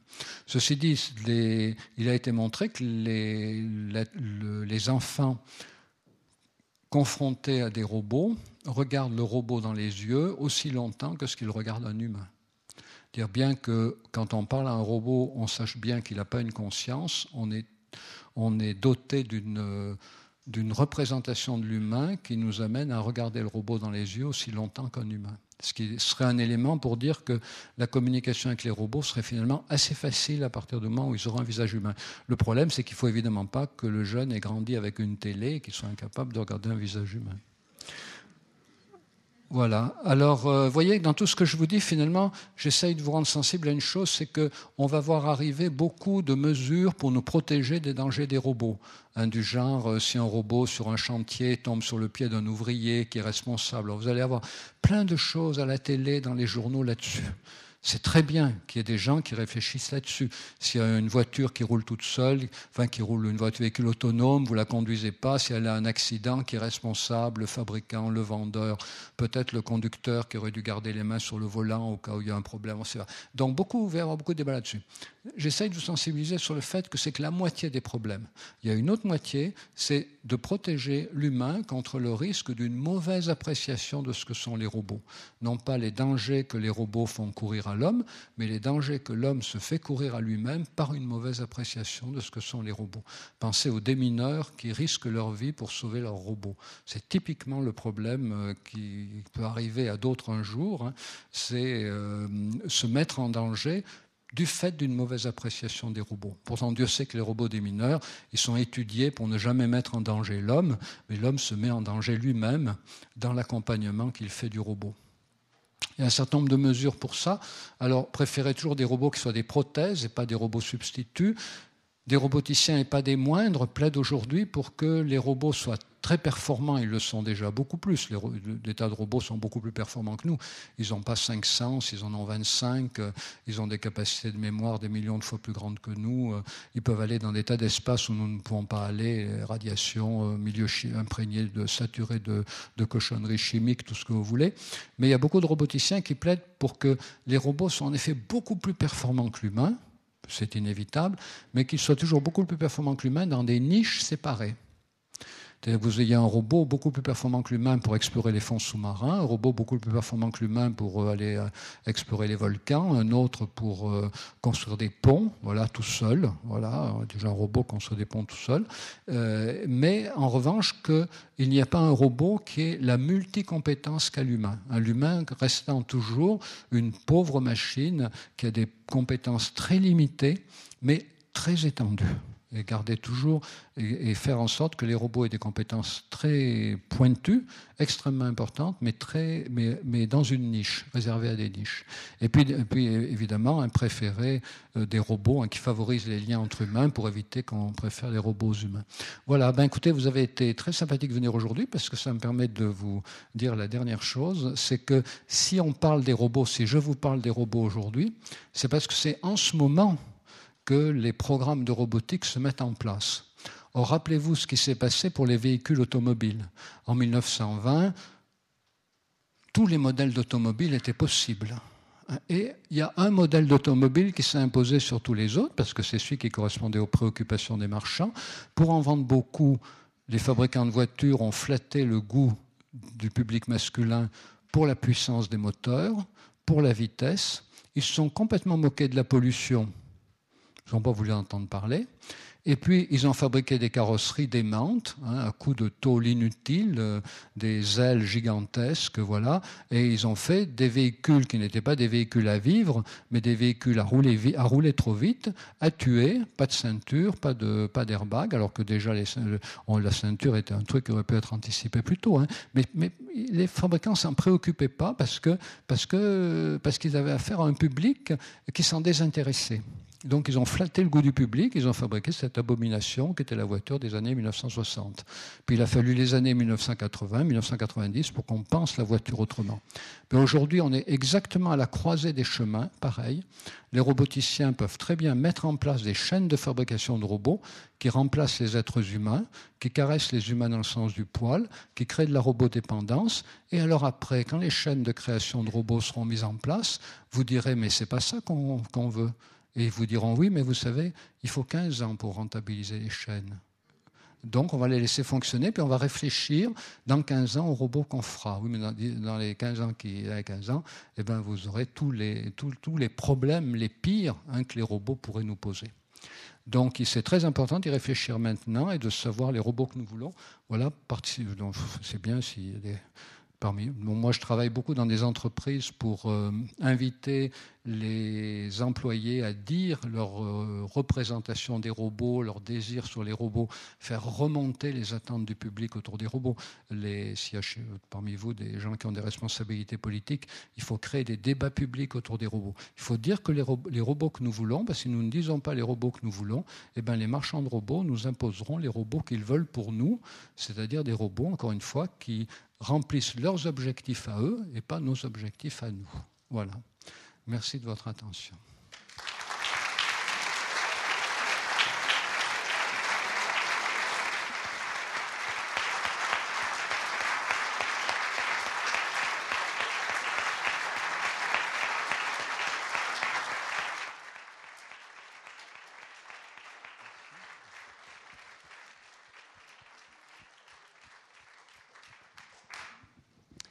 Merci beaucoup à Serge Tisseron pour cette conférence magistrale. La parole est à vous. prenez le, enfin pas prenez le micro, demandez le micro, je vous le donnerai, euh, pour poser vos questions, faire des remarques, être d'accord, pas d'accord, puisque vous avez vu que nous sommes invités à avoir un débat, euh, à cultiver le débat, et on est au bon endroit pour ça. Donc lancez-vous. Peut-être êtes-vous des amoureux euh, absolus des robots. Vous avez envie de le faire savoir. Ça démarre au fond. J'arrive.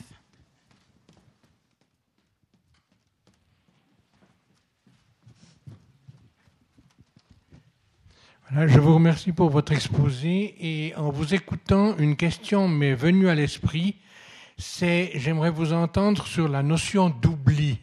Est-ce qu'elle est typiquement humaine Est-ce qu'on peut la programmer? Est-ce qu'il y a un intérêt à la programmer? C'est une très bonne question. Vous savez que maintenant, il y a un droit à l'oubli sur Internet. En fait, ce n'est pas un droit à l'oubli, c'est un droit au déréférencement. Ça veut dire que si, euh, euh, par exemple, vous êtes passé en jugement euh, et, que vous avez purgé une peine, voilà, ben, vous savez que, enfin, dans la loi française, on n'a pas le droit d'évoquer publiquement des peines qui ont été purgées, mais jusqu'à maintenant, sur Internet, ça existait toujours, et donc il y a un droit à demander le déréférencement. Ou si quelqu'un a été calomnié, on demande le droit au déréférencement. Le droit au déréférencement, ça ne veut pas dire que l'information disparaît totalement, mais il y a beaucoup de débats là autour parce qu'il y a des gens qui voudraient faire disparaître disparaître l'information totalement, y compris dans les, lorsque l'information a été diffusée par journaux, que les journaux ne soient plus accessibles dans les, dans les, dans les bibliothèques, voilà, ou dans les, dans les maisons de presse, dans les archives des, archives des entreprises de journalisme. Voilà. Donc, euh, le droit au référencement, c'est pas le droit à l'oubli, mais beaucoup de gens qui veulent faire oublier des choses qu'ils ont fait voudraient bien que le droit au référencement soit un droit à l'oubli absolu. C'est-à-dire que non seulement ce qu'ils ont fait et qu'ils ne veulent pas voir Internet en qu'ils ne veulent pas voir sur Internet en disparaissent, mais que disparaisse également le geste par lequel ça a été effacé. C'est pour ça que je me suis battu depuis le début pour dire que que ça soit effacé, d'accord, mais pour qu'il y ait toujours une indication sur euh, la nature de l'information, enfin au moins la date de l'information effacée. Parce qu'actuellement sur Internet, vous avez toujours des petites, des, sur chaque page, certains, éléments ont pu être effacés euh, en conformité avec euh, la loi, etc. Enfin, loi qui fonctionne pour l'Europe, je ne sais pas si fonctionne pour en Suisse pour la Suisse. Donc euh, moi je me disais, je disais, mais ça serait bien qu'il euh, y ait marqué euh, une information concernant un événement qui s'est déroulé à telle date a été effacé à la demande de, la personne qui l'avait vécu, par exemple, ou à la demande de ses avocats. que ça soit effacé, mais que l'acte d'effacement ne soit pas effacé. Alors pour en venir, pour en robots, ben, tout va dépendre de leur programmeur. Hein, tout va dépendre de leur programmeur. Alors, euh, le robot n'aura pas une mémoire embarquée. Un robot aura besoin de tellement d'informations pour euh, répondre aux situations complexes où il sera impliqué qu'il sera en permanence relié à un serveur central. Donc dans quelle mesure est-ce que ce serveur central effacera certaines données? Euh, Ça dépendra des programmeurs. Mais ce qui est probable, comme je disais tout à l'heure, c'est qu'il y aura très vite tellement de données qu'elles risquent de ne plus être conservées.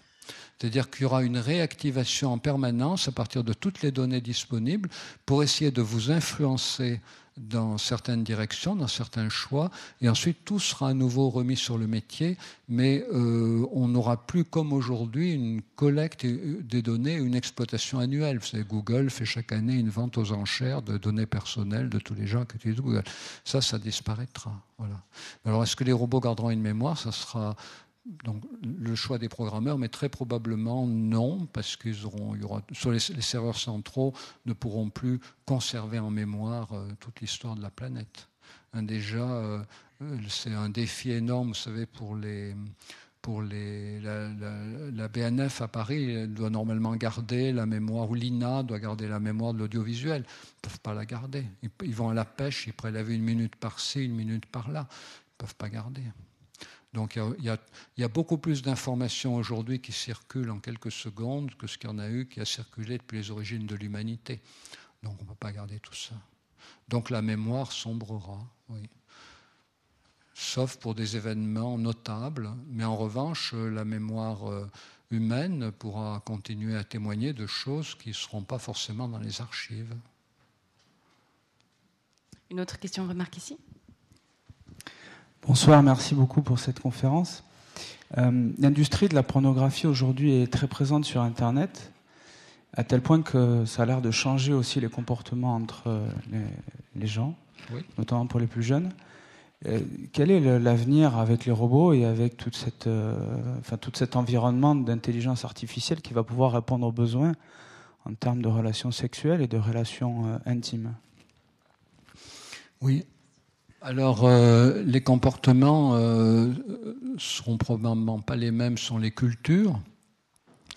Euh, j'ai entendu dire qu'au Japon, il y avait de plus en moins en moins de bordels d'humains et de plus en plus de bordels de robots, de poupées.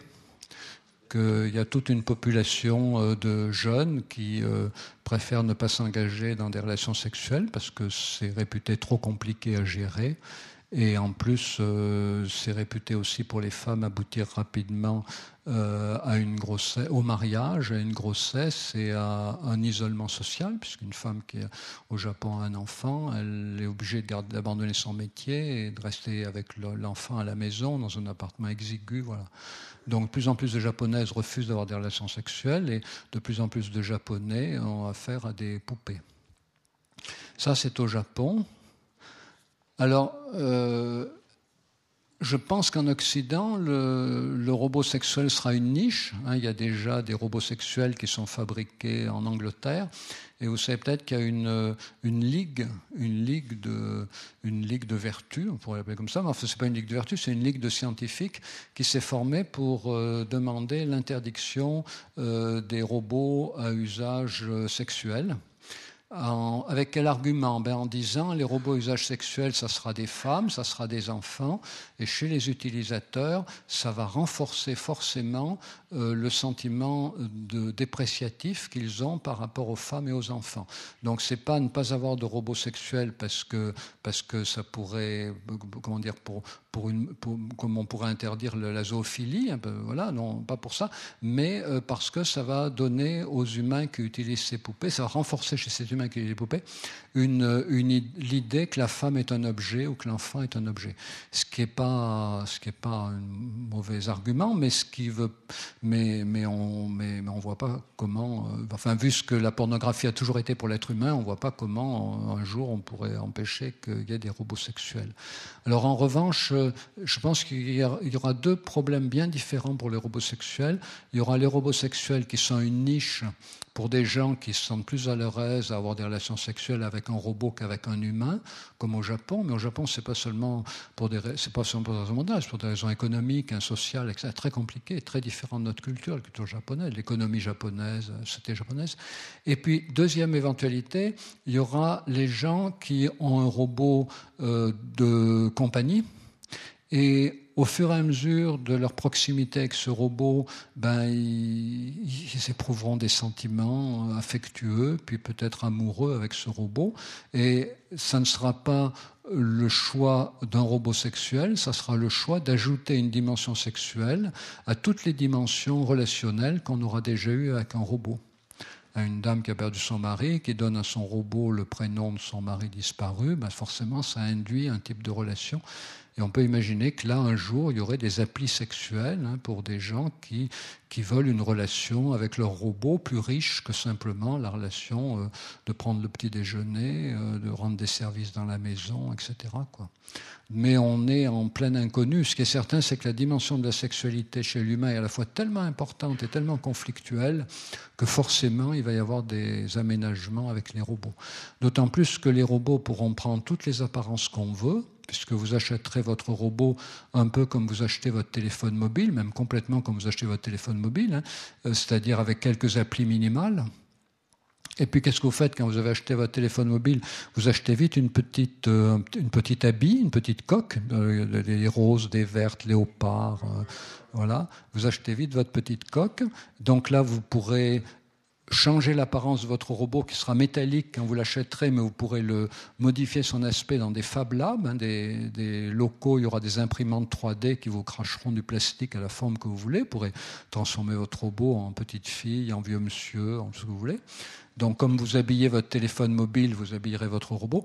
Et puis après, très vite, vous téléchargerez des applications. Puis il y aura les applications officielles, et puis il y aura les applications euh, sous le manteau, les applications un peu honteuses, voilà, qui circuleront sous le manteau. Donc voilà. Mais le modèle de la relation que nous avons avec nos téléphones mobiles aujourd'hui est un bon modèle de la relation que nous aurons demain avec les robots. Mais il ne faut pas penser le robot sexuel comme une niche pour des gens qui refusent la relation avec un humain. Euh, je pense que ça sera beaucoup plus intéressant de considérer la sexualité avec le robot comme l'aboutissement d'une relation pour laquelle on veut que ça aussi existe, parce qu'il existe déjà tellement d'autres choses. Voilà. Mais c'est un beau domaine euh, d'études pour les années à venir. Notre question ici. Oui, moi j'aurais une question dans un autre, un autre domaine, c'est le Tamagotchi. Il a eu un succès il y a quelques années qui était énorme. Mm. Et puis maintenant, me semble-t-il, il a disparu. Mais est-ce que c'est quelque chose qu'on va. Il arrive, c'est l'Achimal. Le nouveau. Ah, voilà. A... un petit peu de vous sur Internet, Achimal, c'est l'équivalent le, des Tamagotchi du passé. Alors, vous achetez un œuf qui est gros à peu près comme ça. Et euh, il faut montrer votre intérêt pour l'œuf pour qu'il éclose. C'est de la même manière que les papas euh, collent l'oreille au ventre de la maman enceinte, tapotent dessus, mon bébé, tu là. Voilà, donc l'œuf, faut le tapoter, faut lui mettre un peu de lumière, faut lui parler. Et si vous arrivez à montrer l'intérêt pour ce qu'il y a dedans, comme ça, donc euh, l'œuf capte l'intérieur, la petite, la petite marionnette capte tout ce que vous manifestez autour de l'œuf, il éclot. Et donc vous avez une petite peluche qui sort, qui ressemble à un ti. C'est ces peluches avec des grands yeux. Voilà, petite peluche comme ça. Et après, donc la peluche, vous allez l'élever, ça va être un bébé, puis si vous en occupez bien, un adulte, il ne passera pas par l'adolescence, hein, rassurez-vous. Et puis, si vous, et puis après, ben, elle deviendra adulte. Alors, elle aura une espérance de vie limitée, probablement. Hein, sinon, le commerce, le commerce. Hein, voilà, une espérance de vie limitée sans doute quelques mois pour être certain que Noël de l'an prochain, il y a des nouveaux modèles plus perfectionnés. Voilà. Et donc, ça s'appelle Hachima. C'est la logique du Tamagotchi. Tamagotchi, pour ceux qui ne se rappellent pas, c'était ces petites créatures virtuelles. On achetait un petit boîtier et c'était l'enfer parce que quand on appuyait sur un bouton, il y avait un petit animal qui apparaissait et vous pouviez plus arrêter. Et le petit animal, il avait faim, il fallait le nourrir, voilà, avec des, avec des, petites, avec des petites choses qu'on cliquait sur des petites des boulettes, ça faisait tomber des boulettes. Et, et, donc, si on ne le nourrissait pas, il était très malheureux. Et dans un premier temps, il mourait. Donc, ça a beaucoup choqué des parents. Donc, dans un deuxième temps, il s'en allait en disant bye bye, euh, je, je, pars vers des mondes meilleurs. Voilà. Et donc, ce petit objet avait pour particularité qu'il fallait toujours s'en occuper. Et, et c'est très intéressant parce que ça a montré que ce qui nous attache à un objet, à une créature numérique, ou ce qui nous attachera à un robot, c'est moins les services qu'il nous rend que les services que nous sommes appelés à lui rendre. Et c'est pour ça que lorsque les robots nous seront livrés, ils nous seront livrés euh, imparfaits, et c'est nous qui serons appelés à les perfectionner. Le robot vous dira apprends-moi quelque chose j'ai envie d'apprendre, apprends-moi quelque chose. Et ça sera d'autant plus poignant, vous savez que les robots auront une très bonne reconnaissance faciale. On voit déjà des vidéos sur Internet où des robots japonais reconnaissent leurs propriétaires parmi des milliers de personnes.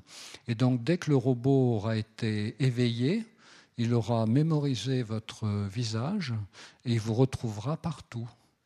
Et donc, euh, il vous retrouvera et il ira vers vous et il vous interpellera. Voilà. Et donc, du coup, ben, comme le Tamagotchi, il va susciter énormément d'intérêt de la part de l'utilisateur. Mais voilà, Hachimal, avec un H, Hachimal, c'est assez cher d'ailleurs, beaucoup plus que les, que les Tamagotchi. C'est beaucoup plus perfectionné, mais je pense qu'il euh, va y avoir que les prix d'ici 15 jours, il va y avoir peut-être des concurrents qui vont fabriquer des moins chers. Voilà. Mais c'était entre 100, entre 100 euros et 60 euros, c'est très cher, et je trouve, pour un jouet de Noël, et, mais le prix va sans doute baisser un peu. Enfin, c'est des robots quand même. Hein, voilà. C'était d'ailleurs euh, pour le Tamagotchi, c'était les premières fois où on a pu se rendre compte qu'on pouvait avoir une dépendance aussi. Oui, absolument. On a parlé, alors c'était un peu ballot, je parlais de dépendance, mais en fait, euh, ce qui on peut dire ça aussi, c'est que moi j'avais étudié ça à l'époque, c'est que euh, la pire des choses qu'on pouvait faire à un adulte, c'était lui en offrir un. Parce qu'il avait été montré que les adultes prenaient ça très au sérieux et voulaient absolument que le petit animal ne meure pas. Et en revanche, quand des enfants en avaient un, ils organisaient des concours pour les faire mourir plus vite. Et c'est significatif du, détournement. Hein, les enfants détournent. On leur offre un jouet pour maintenir l'animal en vie. Ils s'aperçoivent tout de suite que c'est idiot parce que ça, c'est programmé. Par contre, ce qui n'est pas programmé, c'est comment le faire mourir plus vite. Et donc, ils faisaient des concours pour arriver à faire mourir plus vite. Et, les parents s'escrimaient à faire, à faire vivre le leur. Et les. Et les parents pensaient que c'était les enfants qui étaient victimes de l'illusion. Les parents qui étaient victimes de l'illusion. Il y a une autre question ici. Merci beaucoup euh, pour votre discours. J'aimerais vous poser une question euh, un peu particulière. Disons, j'ai vu une émission qu'ils ont, euh, qu'il existe déjà des robots qui malheureusement ont la capacité de, guérir, de gérer une guerre complètement autonome. Ça veut dire sans l'être humain. Alors ils peuvent oui, ils volent et puis ils cherchent leur but. Ça me fait très peur. Et puis, qu'est-ce que vous pourrez dire sur ce développement qui est apparemment discuté euh, très fortement dans euh, chez les militaires et où ils sont assez euh, des opinions diverses. Qui il y a des opinions diverses, oui. Alors en 2015, il y a eu deux grandes pétitions qui ont été lancées. Il y a eu une pétition contre les armes autonomes ayant la puissance de feu, qui était signée par beaucoup d'informaticiens, disant qu'il ne faut pas donner l'autonomie de feu à une machine, à un robot. Puis il y a une autre pétition aussi qui a été intéressante, c'est beaucoup d'informaticiens ont dit qu'il ne faut pas créer une intelligence artificielle forte, forte. Alors il faut savoir que des robots qui ont l'autonomie de feu, ça existe déjà, notamment à la frontière entre la Corée du Nord et la Corée du Sud. Et puis il faut savoir que l'intelligence artificielle forte, forte, tous les ingénieurs qui vous disent qu'il ne faut pas la fabriquer, ils fabriquent à travailler la moyenne, parce que la faible, on l'a déjà. Donc je leur dis, et quand vous aurez la moyenne, ben, ils diront, on fabriquera la moyenne plus. voilà. Donc ça veut dire que de fil en aiguille, on l'aura bien un jour. Vous avez peut-être vu d'ailleurs aussi cette truc, moi ça, ça, m'effraie beaucoup, les, des ingénieurs ont mis en contact deux intelligences artificielles et elles ont créé entre elles un algorithme pour se parler, et les humains n'ont pas compris et n'ont pas encore déchiffré ce qu'elles se sont dit. Les humains ne savent pas ce que les intelligences artificielles dit. Et ils ont très bien réagi, ils les ont débranchés tout de suite. Ceci dit, peut-être qu'elles continuent à se communiquer quelque part. Ce n'est pas impossible, puisque elles sont reliées pour une part à Internet. Voilà. Donc, pour en venir aux, armes ayant l'autonomie de feu, c'est un problème compliqué parce que euh, enfin c'est pas un problème compliqué, mais c'est un problème dans lequel on est victime d'une représentation du robot qui pourrait avoir une autonomie non programmée. Mais les robots ont une autonomie partiel, c'est-à-dire programmé. Je donne un exemple. Un robot qui est doué d'un canon, il peut être programmé pour tirer sur tout ce qui bouge, même si c'est une feuille morte. Il peut être en automne, qui tombe de l'arbre. Il peut être programmé pour tirer sur toute forme qui émet de la chaleur, donc un oiseau, un écureuil, un loup, euh, un humain, un adulte, un enfant, une femme. Ou il peut être programmé pour tirer sur euh, un objet qui émet de la chaleur, température, température animale, mais de forme humanoïde mais ça peut être n'importe quelle taille, 30 hein, cm ou 2 mètres, et tous les intermédiaires, ou bien seulement la taille d'un adulte, ou bien seulement la taille d'un adulte accompagné d'un objet métallique identifié par euh, l'arme létale. Donc ça, c'est le programme. Donc aujourd'hui, la plupart des robots le programmeur décide, mais le, le, militaire décide, mais le militaire décide en fonction d'une checklist. Le, le, militaire sait que si euh, c'est euh, euh, température humaine, 1m30, objet métallique, ouvrez le feu. Si ça se trouve, c'est un paysan avec une bêche. Et on a eu plein de choses comme ça dans un, un film sur la bataille de Fallujah donc de, des paysans qui allaient chercher des arbres pour fêter un anniversaire la nuit, étaient pris pour des, gens armés, euh, donc ils ont été tués par des drones. Donc euh, le, robot actuellement qui a soi-disant l'autonomie de feu, en fait, il a une autonomie qui est programmée. C'est au lieu d'avoir toujours un militaire derrière qui prend la décision, c'est le robot qui décide seul, mais en fonction d'un programme embarqué. Voilà. Alors, euh, en revanche, on pourrait imaginer que le robot et une capacité de décision. C'est-à-dire qu'il a une marge de manœuvre et qu'il y a un certain nombre de situations indécises où il décide tout seul. Mais aucun militaire n'a envie d'avoir un robot qui décide tout seul. Les généraux ont envie d'avoir des officiers qui appliquent leurs ordres. Et les officiers ont envie d'avoir des sous-officiers qui appliquent leurs ordres, et les sous-officiers ont envie d'avoir des soldats qui appliquent leurs ordres. Rien n'est plus problématique dans une armée que des soldats qui auraient l'autonomie de décision, des sous-officiers qui auraient l'autonomie de décision, etc. Donc euh, les militaires ne veulent surtout pas des robots qui auraient l'autonomie de décision. Ceci dit, ils peuvent en effet avoir des, des programmes de, mise à feu, des algorithmes de mise à feu qui ne sont pas connus des civils. On ne sait pas selon quels algorithmes les armes euh, létales ouvrent aujourd'hui le feu sur un certain nombre de cibles. On n'en sait rien. Ça peut être sur tout ce qui bouge ou ça peut être sur, sous un certain nombre de conditions. Alors, dis, il a euh, un argument important pour utiliser des robots programmés comme ça sur un certain nombre de paramètres, c'est que euh, ce que notamment Singer, hein, qui est le grand théoricien de la robotique, de la robotique militaire aux États-Unis, dit que les robots euh, n'ont pas d'état d'âme. Ça, c'est très important. Les robots n'ont pas d'état d'âme. Donc, les robots ne se mettent jamais en colère. Les robots ne vengent jamais euh, les robots amis qui ont été détruits par l'ennemi. Les robots ne paniquent pas. Voilà. Donc, il dit que les principales, que les principales exactions euh, commises par des soldats sont liées à des états passionnels, notamment par rapport à des camarades morts au combat, et que les robots n'ayant pas d'état passionnel feront plutôt moins d'erreurs que les, beaucoup moins, feront forcément beaucoup beaucoup moins de, bavures que les humains. Le problème, c'est qu'on peut accepter une bavure d'un humain, on n'accepte pas forcément une bavure d'un robot. Le grand problème des robots ayant l'autonomie, même pas une autonomie, mais ayant des robots intervenant sur un terrain de combat à la place des humains, le grand problème que ça pose, c'est qu'aucune population n'acceptera euh, de se soumettre à un peuple qui utiliserait des robots pour la combattre, parce que c'est trop de mépris. Donc c'est insupportable pour un peuple de voir que l'ennemi lui envoie des robots. Donc ça veut dire qu'on ne peut pas envoyer des robots et ensuite dire aux gens, une fois que le pays est occupé, on est à Miami. ça, voyez, donc le, robot peut occuper le terrain, mais le robot met toute la population à dos contre l'ennemi qui n'a même pas envoyé des humains. Donc euh, c'est très, problématique. Il y a déjà des robots très performants, mais les États-Unis hésitent à les engager sur le terrain parce qu'après, ça veut dire qu'ils s'aliéneraient la population. Ils s'aliéneraient encore plus que ce qui se l'aliène avec des humains. Du fait, ça serait des robots. C'est très compliqué. Il y a beaucoup d'éléments à prendre en compte. Et bon, alors, la Russie s'embarrassera certainement de ce genre d'idée. S'il s'agit simplement d'occuper un terrain par la force et d'installer une dictature, c'est pas un problème. Mais s'il s'agit euh, de, de, susciter un courant démocratique dans un pays, un régime moins dictatorial, on ne peut pas l'occuper avec des robots. C'est pas possible. Notre question ici? Oui. Euh, je vois évidemment tout un tas d'aspects dans, ces choses-là. Je crois bien que ces robots, on les verra simplement parce qu'on est capable de les fabriquer et de les vendre, avant toute autre considération, lesquelles ne viendront peut-être jamais.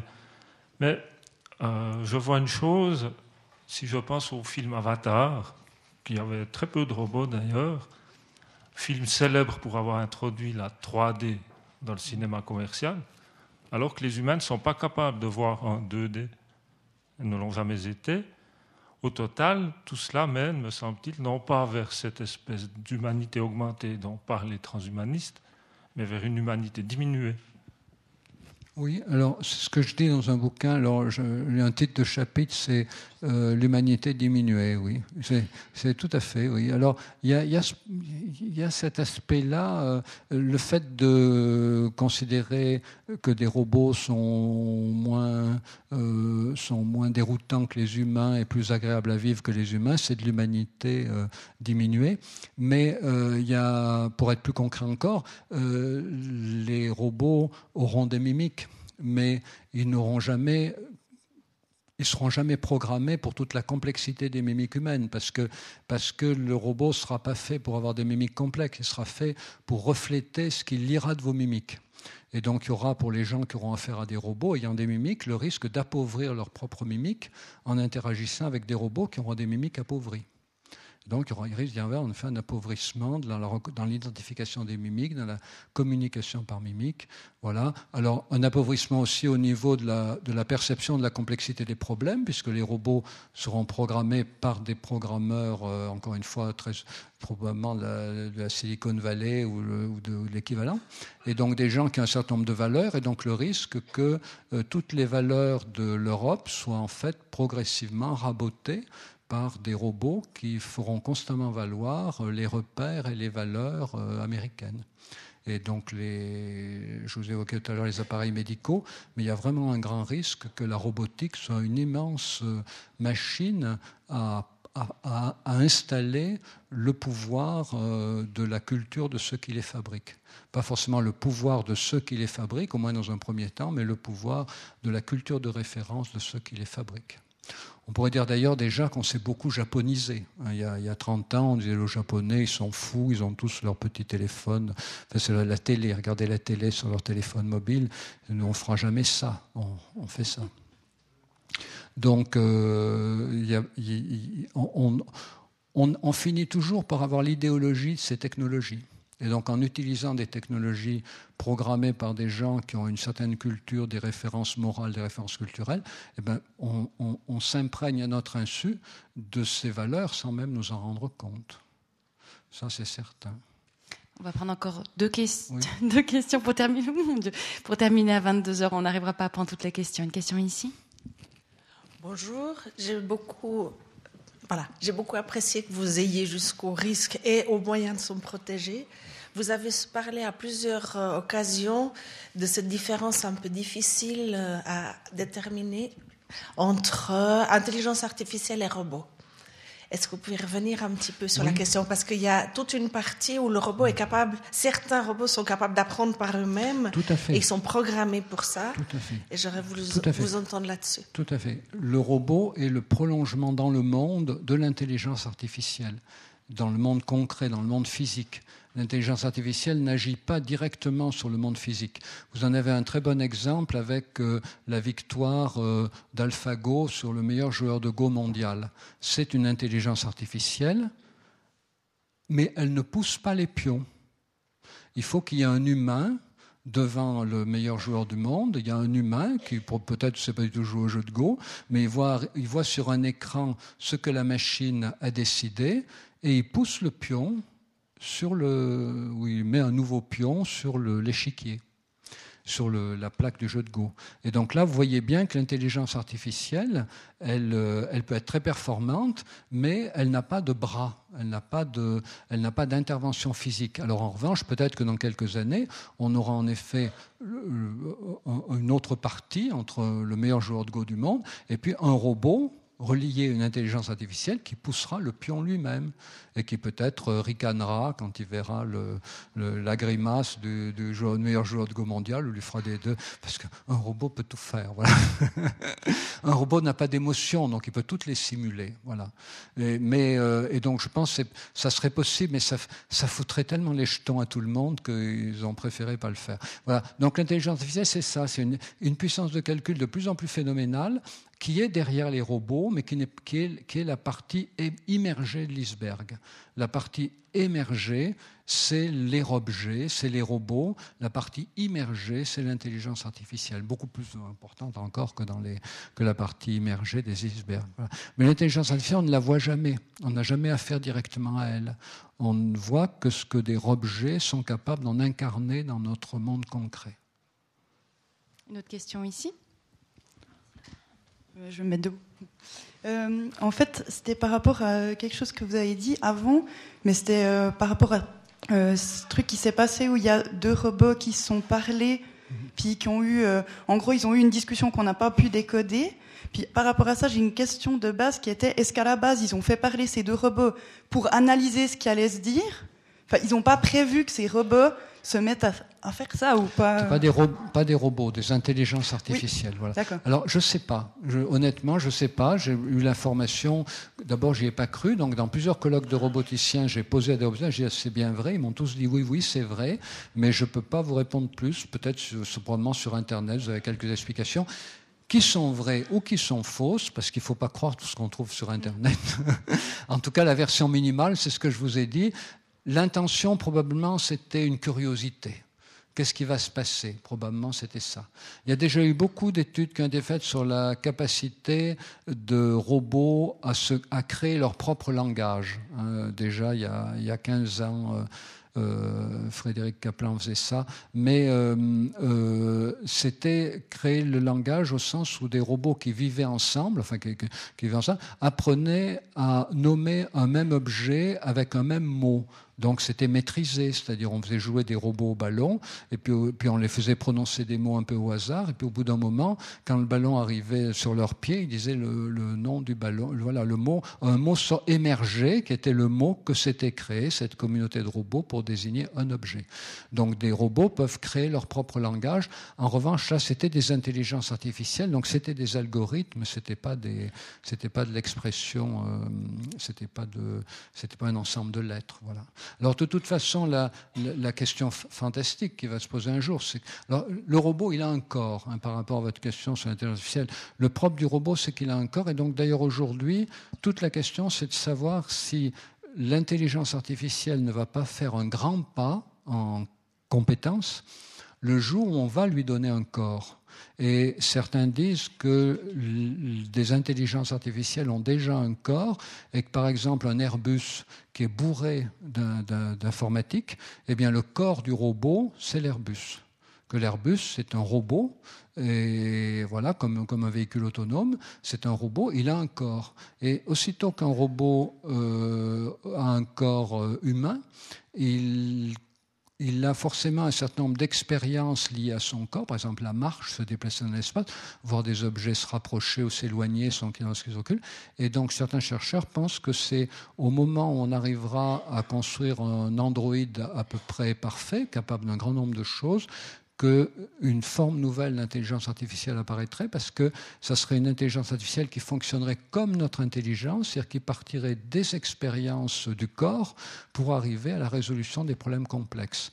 Toute notre pensée complexe est construite à partir des expériences du corps. C'était Poincaré qui disait ben, les, mathématiques, c'est construit à partir des expériences corporelles. Voilà. Donc euh, cette idée qu'en donnant un corps à une intelligence artificielle très complexe, on pourrait augmenter sa complexité.